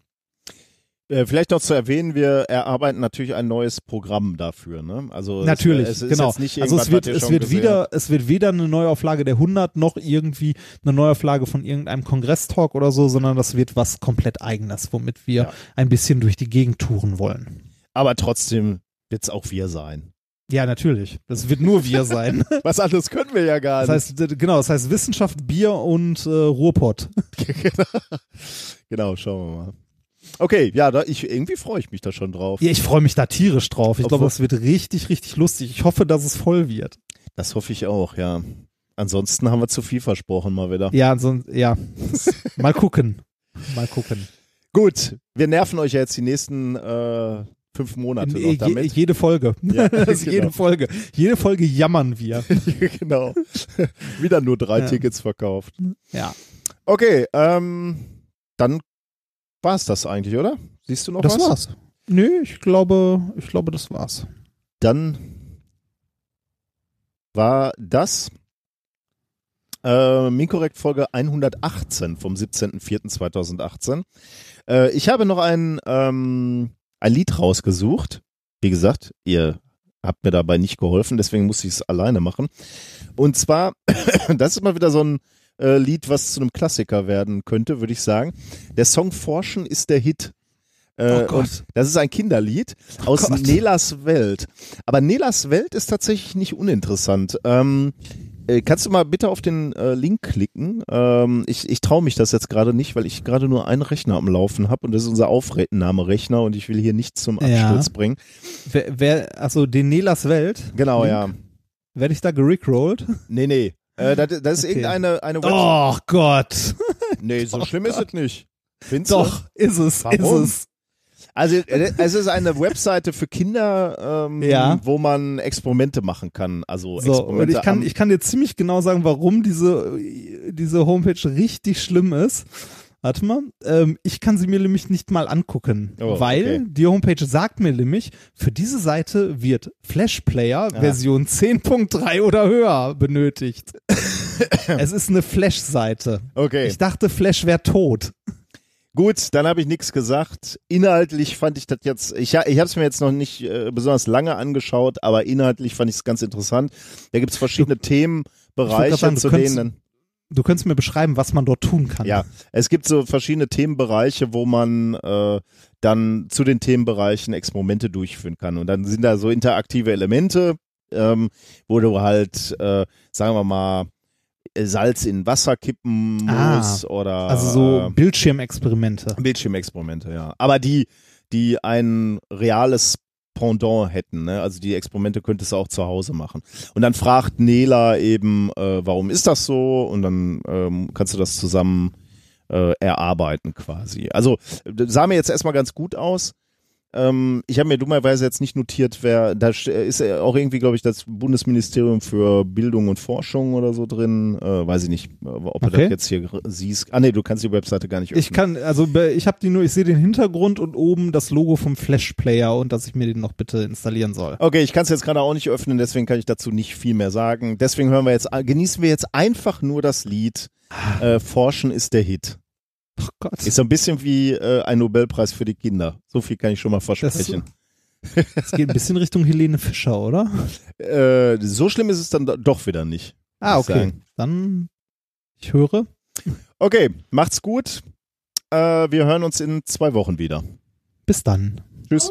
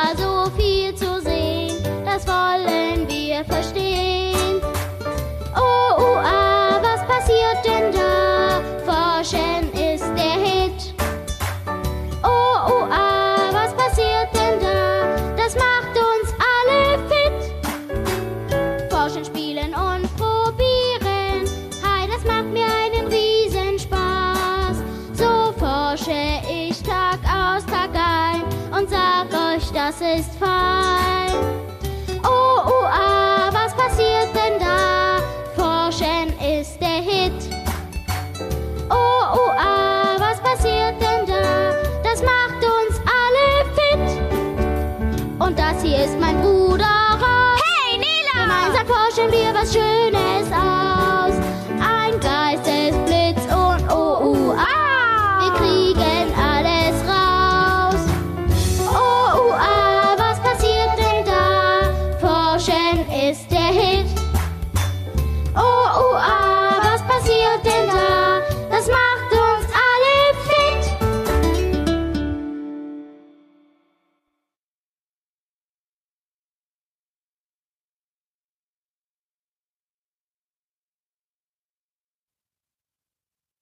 Would you like to hear some songs I've rewritten to get children interested in the hard sciences? Sure. Really? Yeah, well, I like music. I like science. I like making fun of Sheldon. Hit it. There was a scientist who had a theory, and James Clerk Maxwell was his name. Oh, J A M E S C L E R K space M A X W E L L. And James Clerk Maxwell was his name. Oh. There was a scientist who had a theory, and James Clerk Maxwell was his name. Oh. A M E S. Okay, okay, oh, we, we get it. Well, uh, perhaps you'd prefer this one. The itsy bitsy spider is not an insect at all because it has eight legs and two body parts. That's pretty cool, Sheldon. Thank you. Yeah, do either of you know Beyonce? I'd love her to get behind it. The eye of the tiger, it's the ear of the bat, it's the whiskers of the catfish and the walrus. Hang on. Not that your song isn't terrible, it is. But how do you mention bats and leave out sonar? You didn't let me finish. And also regarding the bat, it has sonar.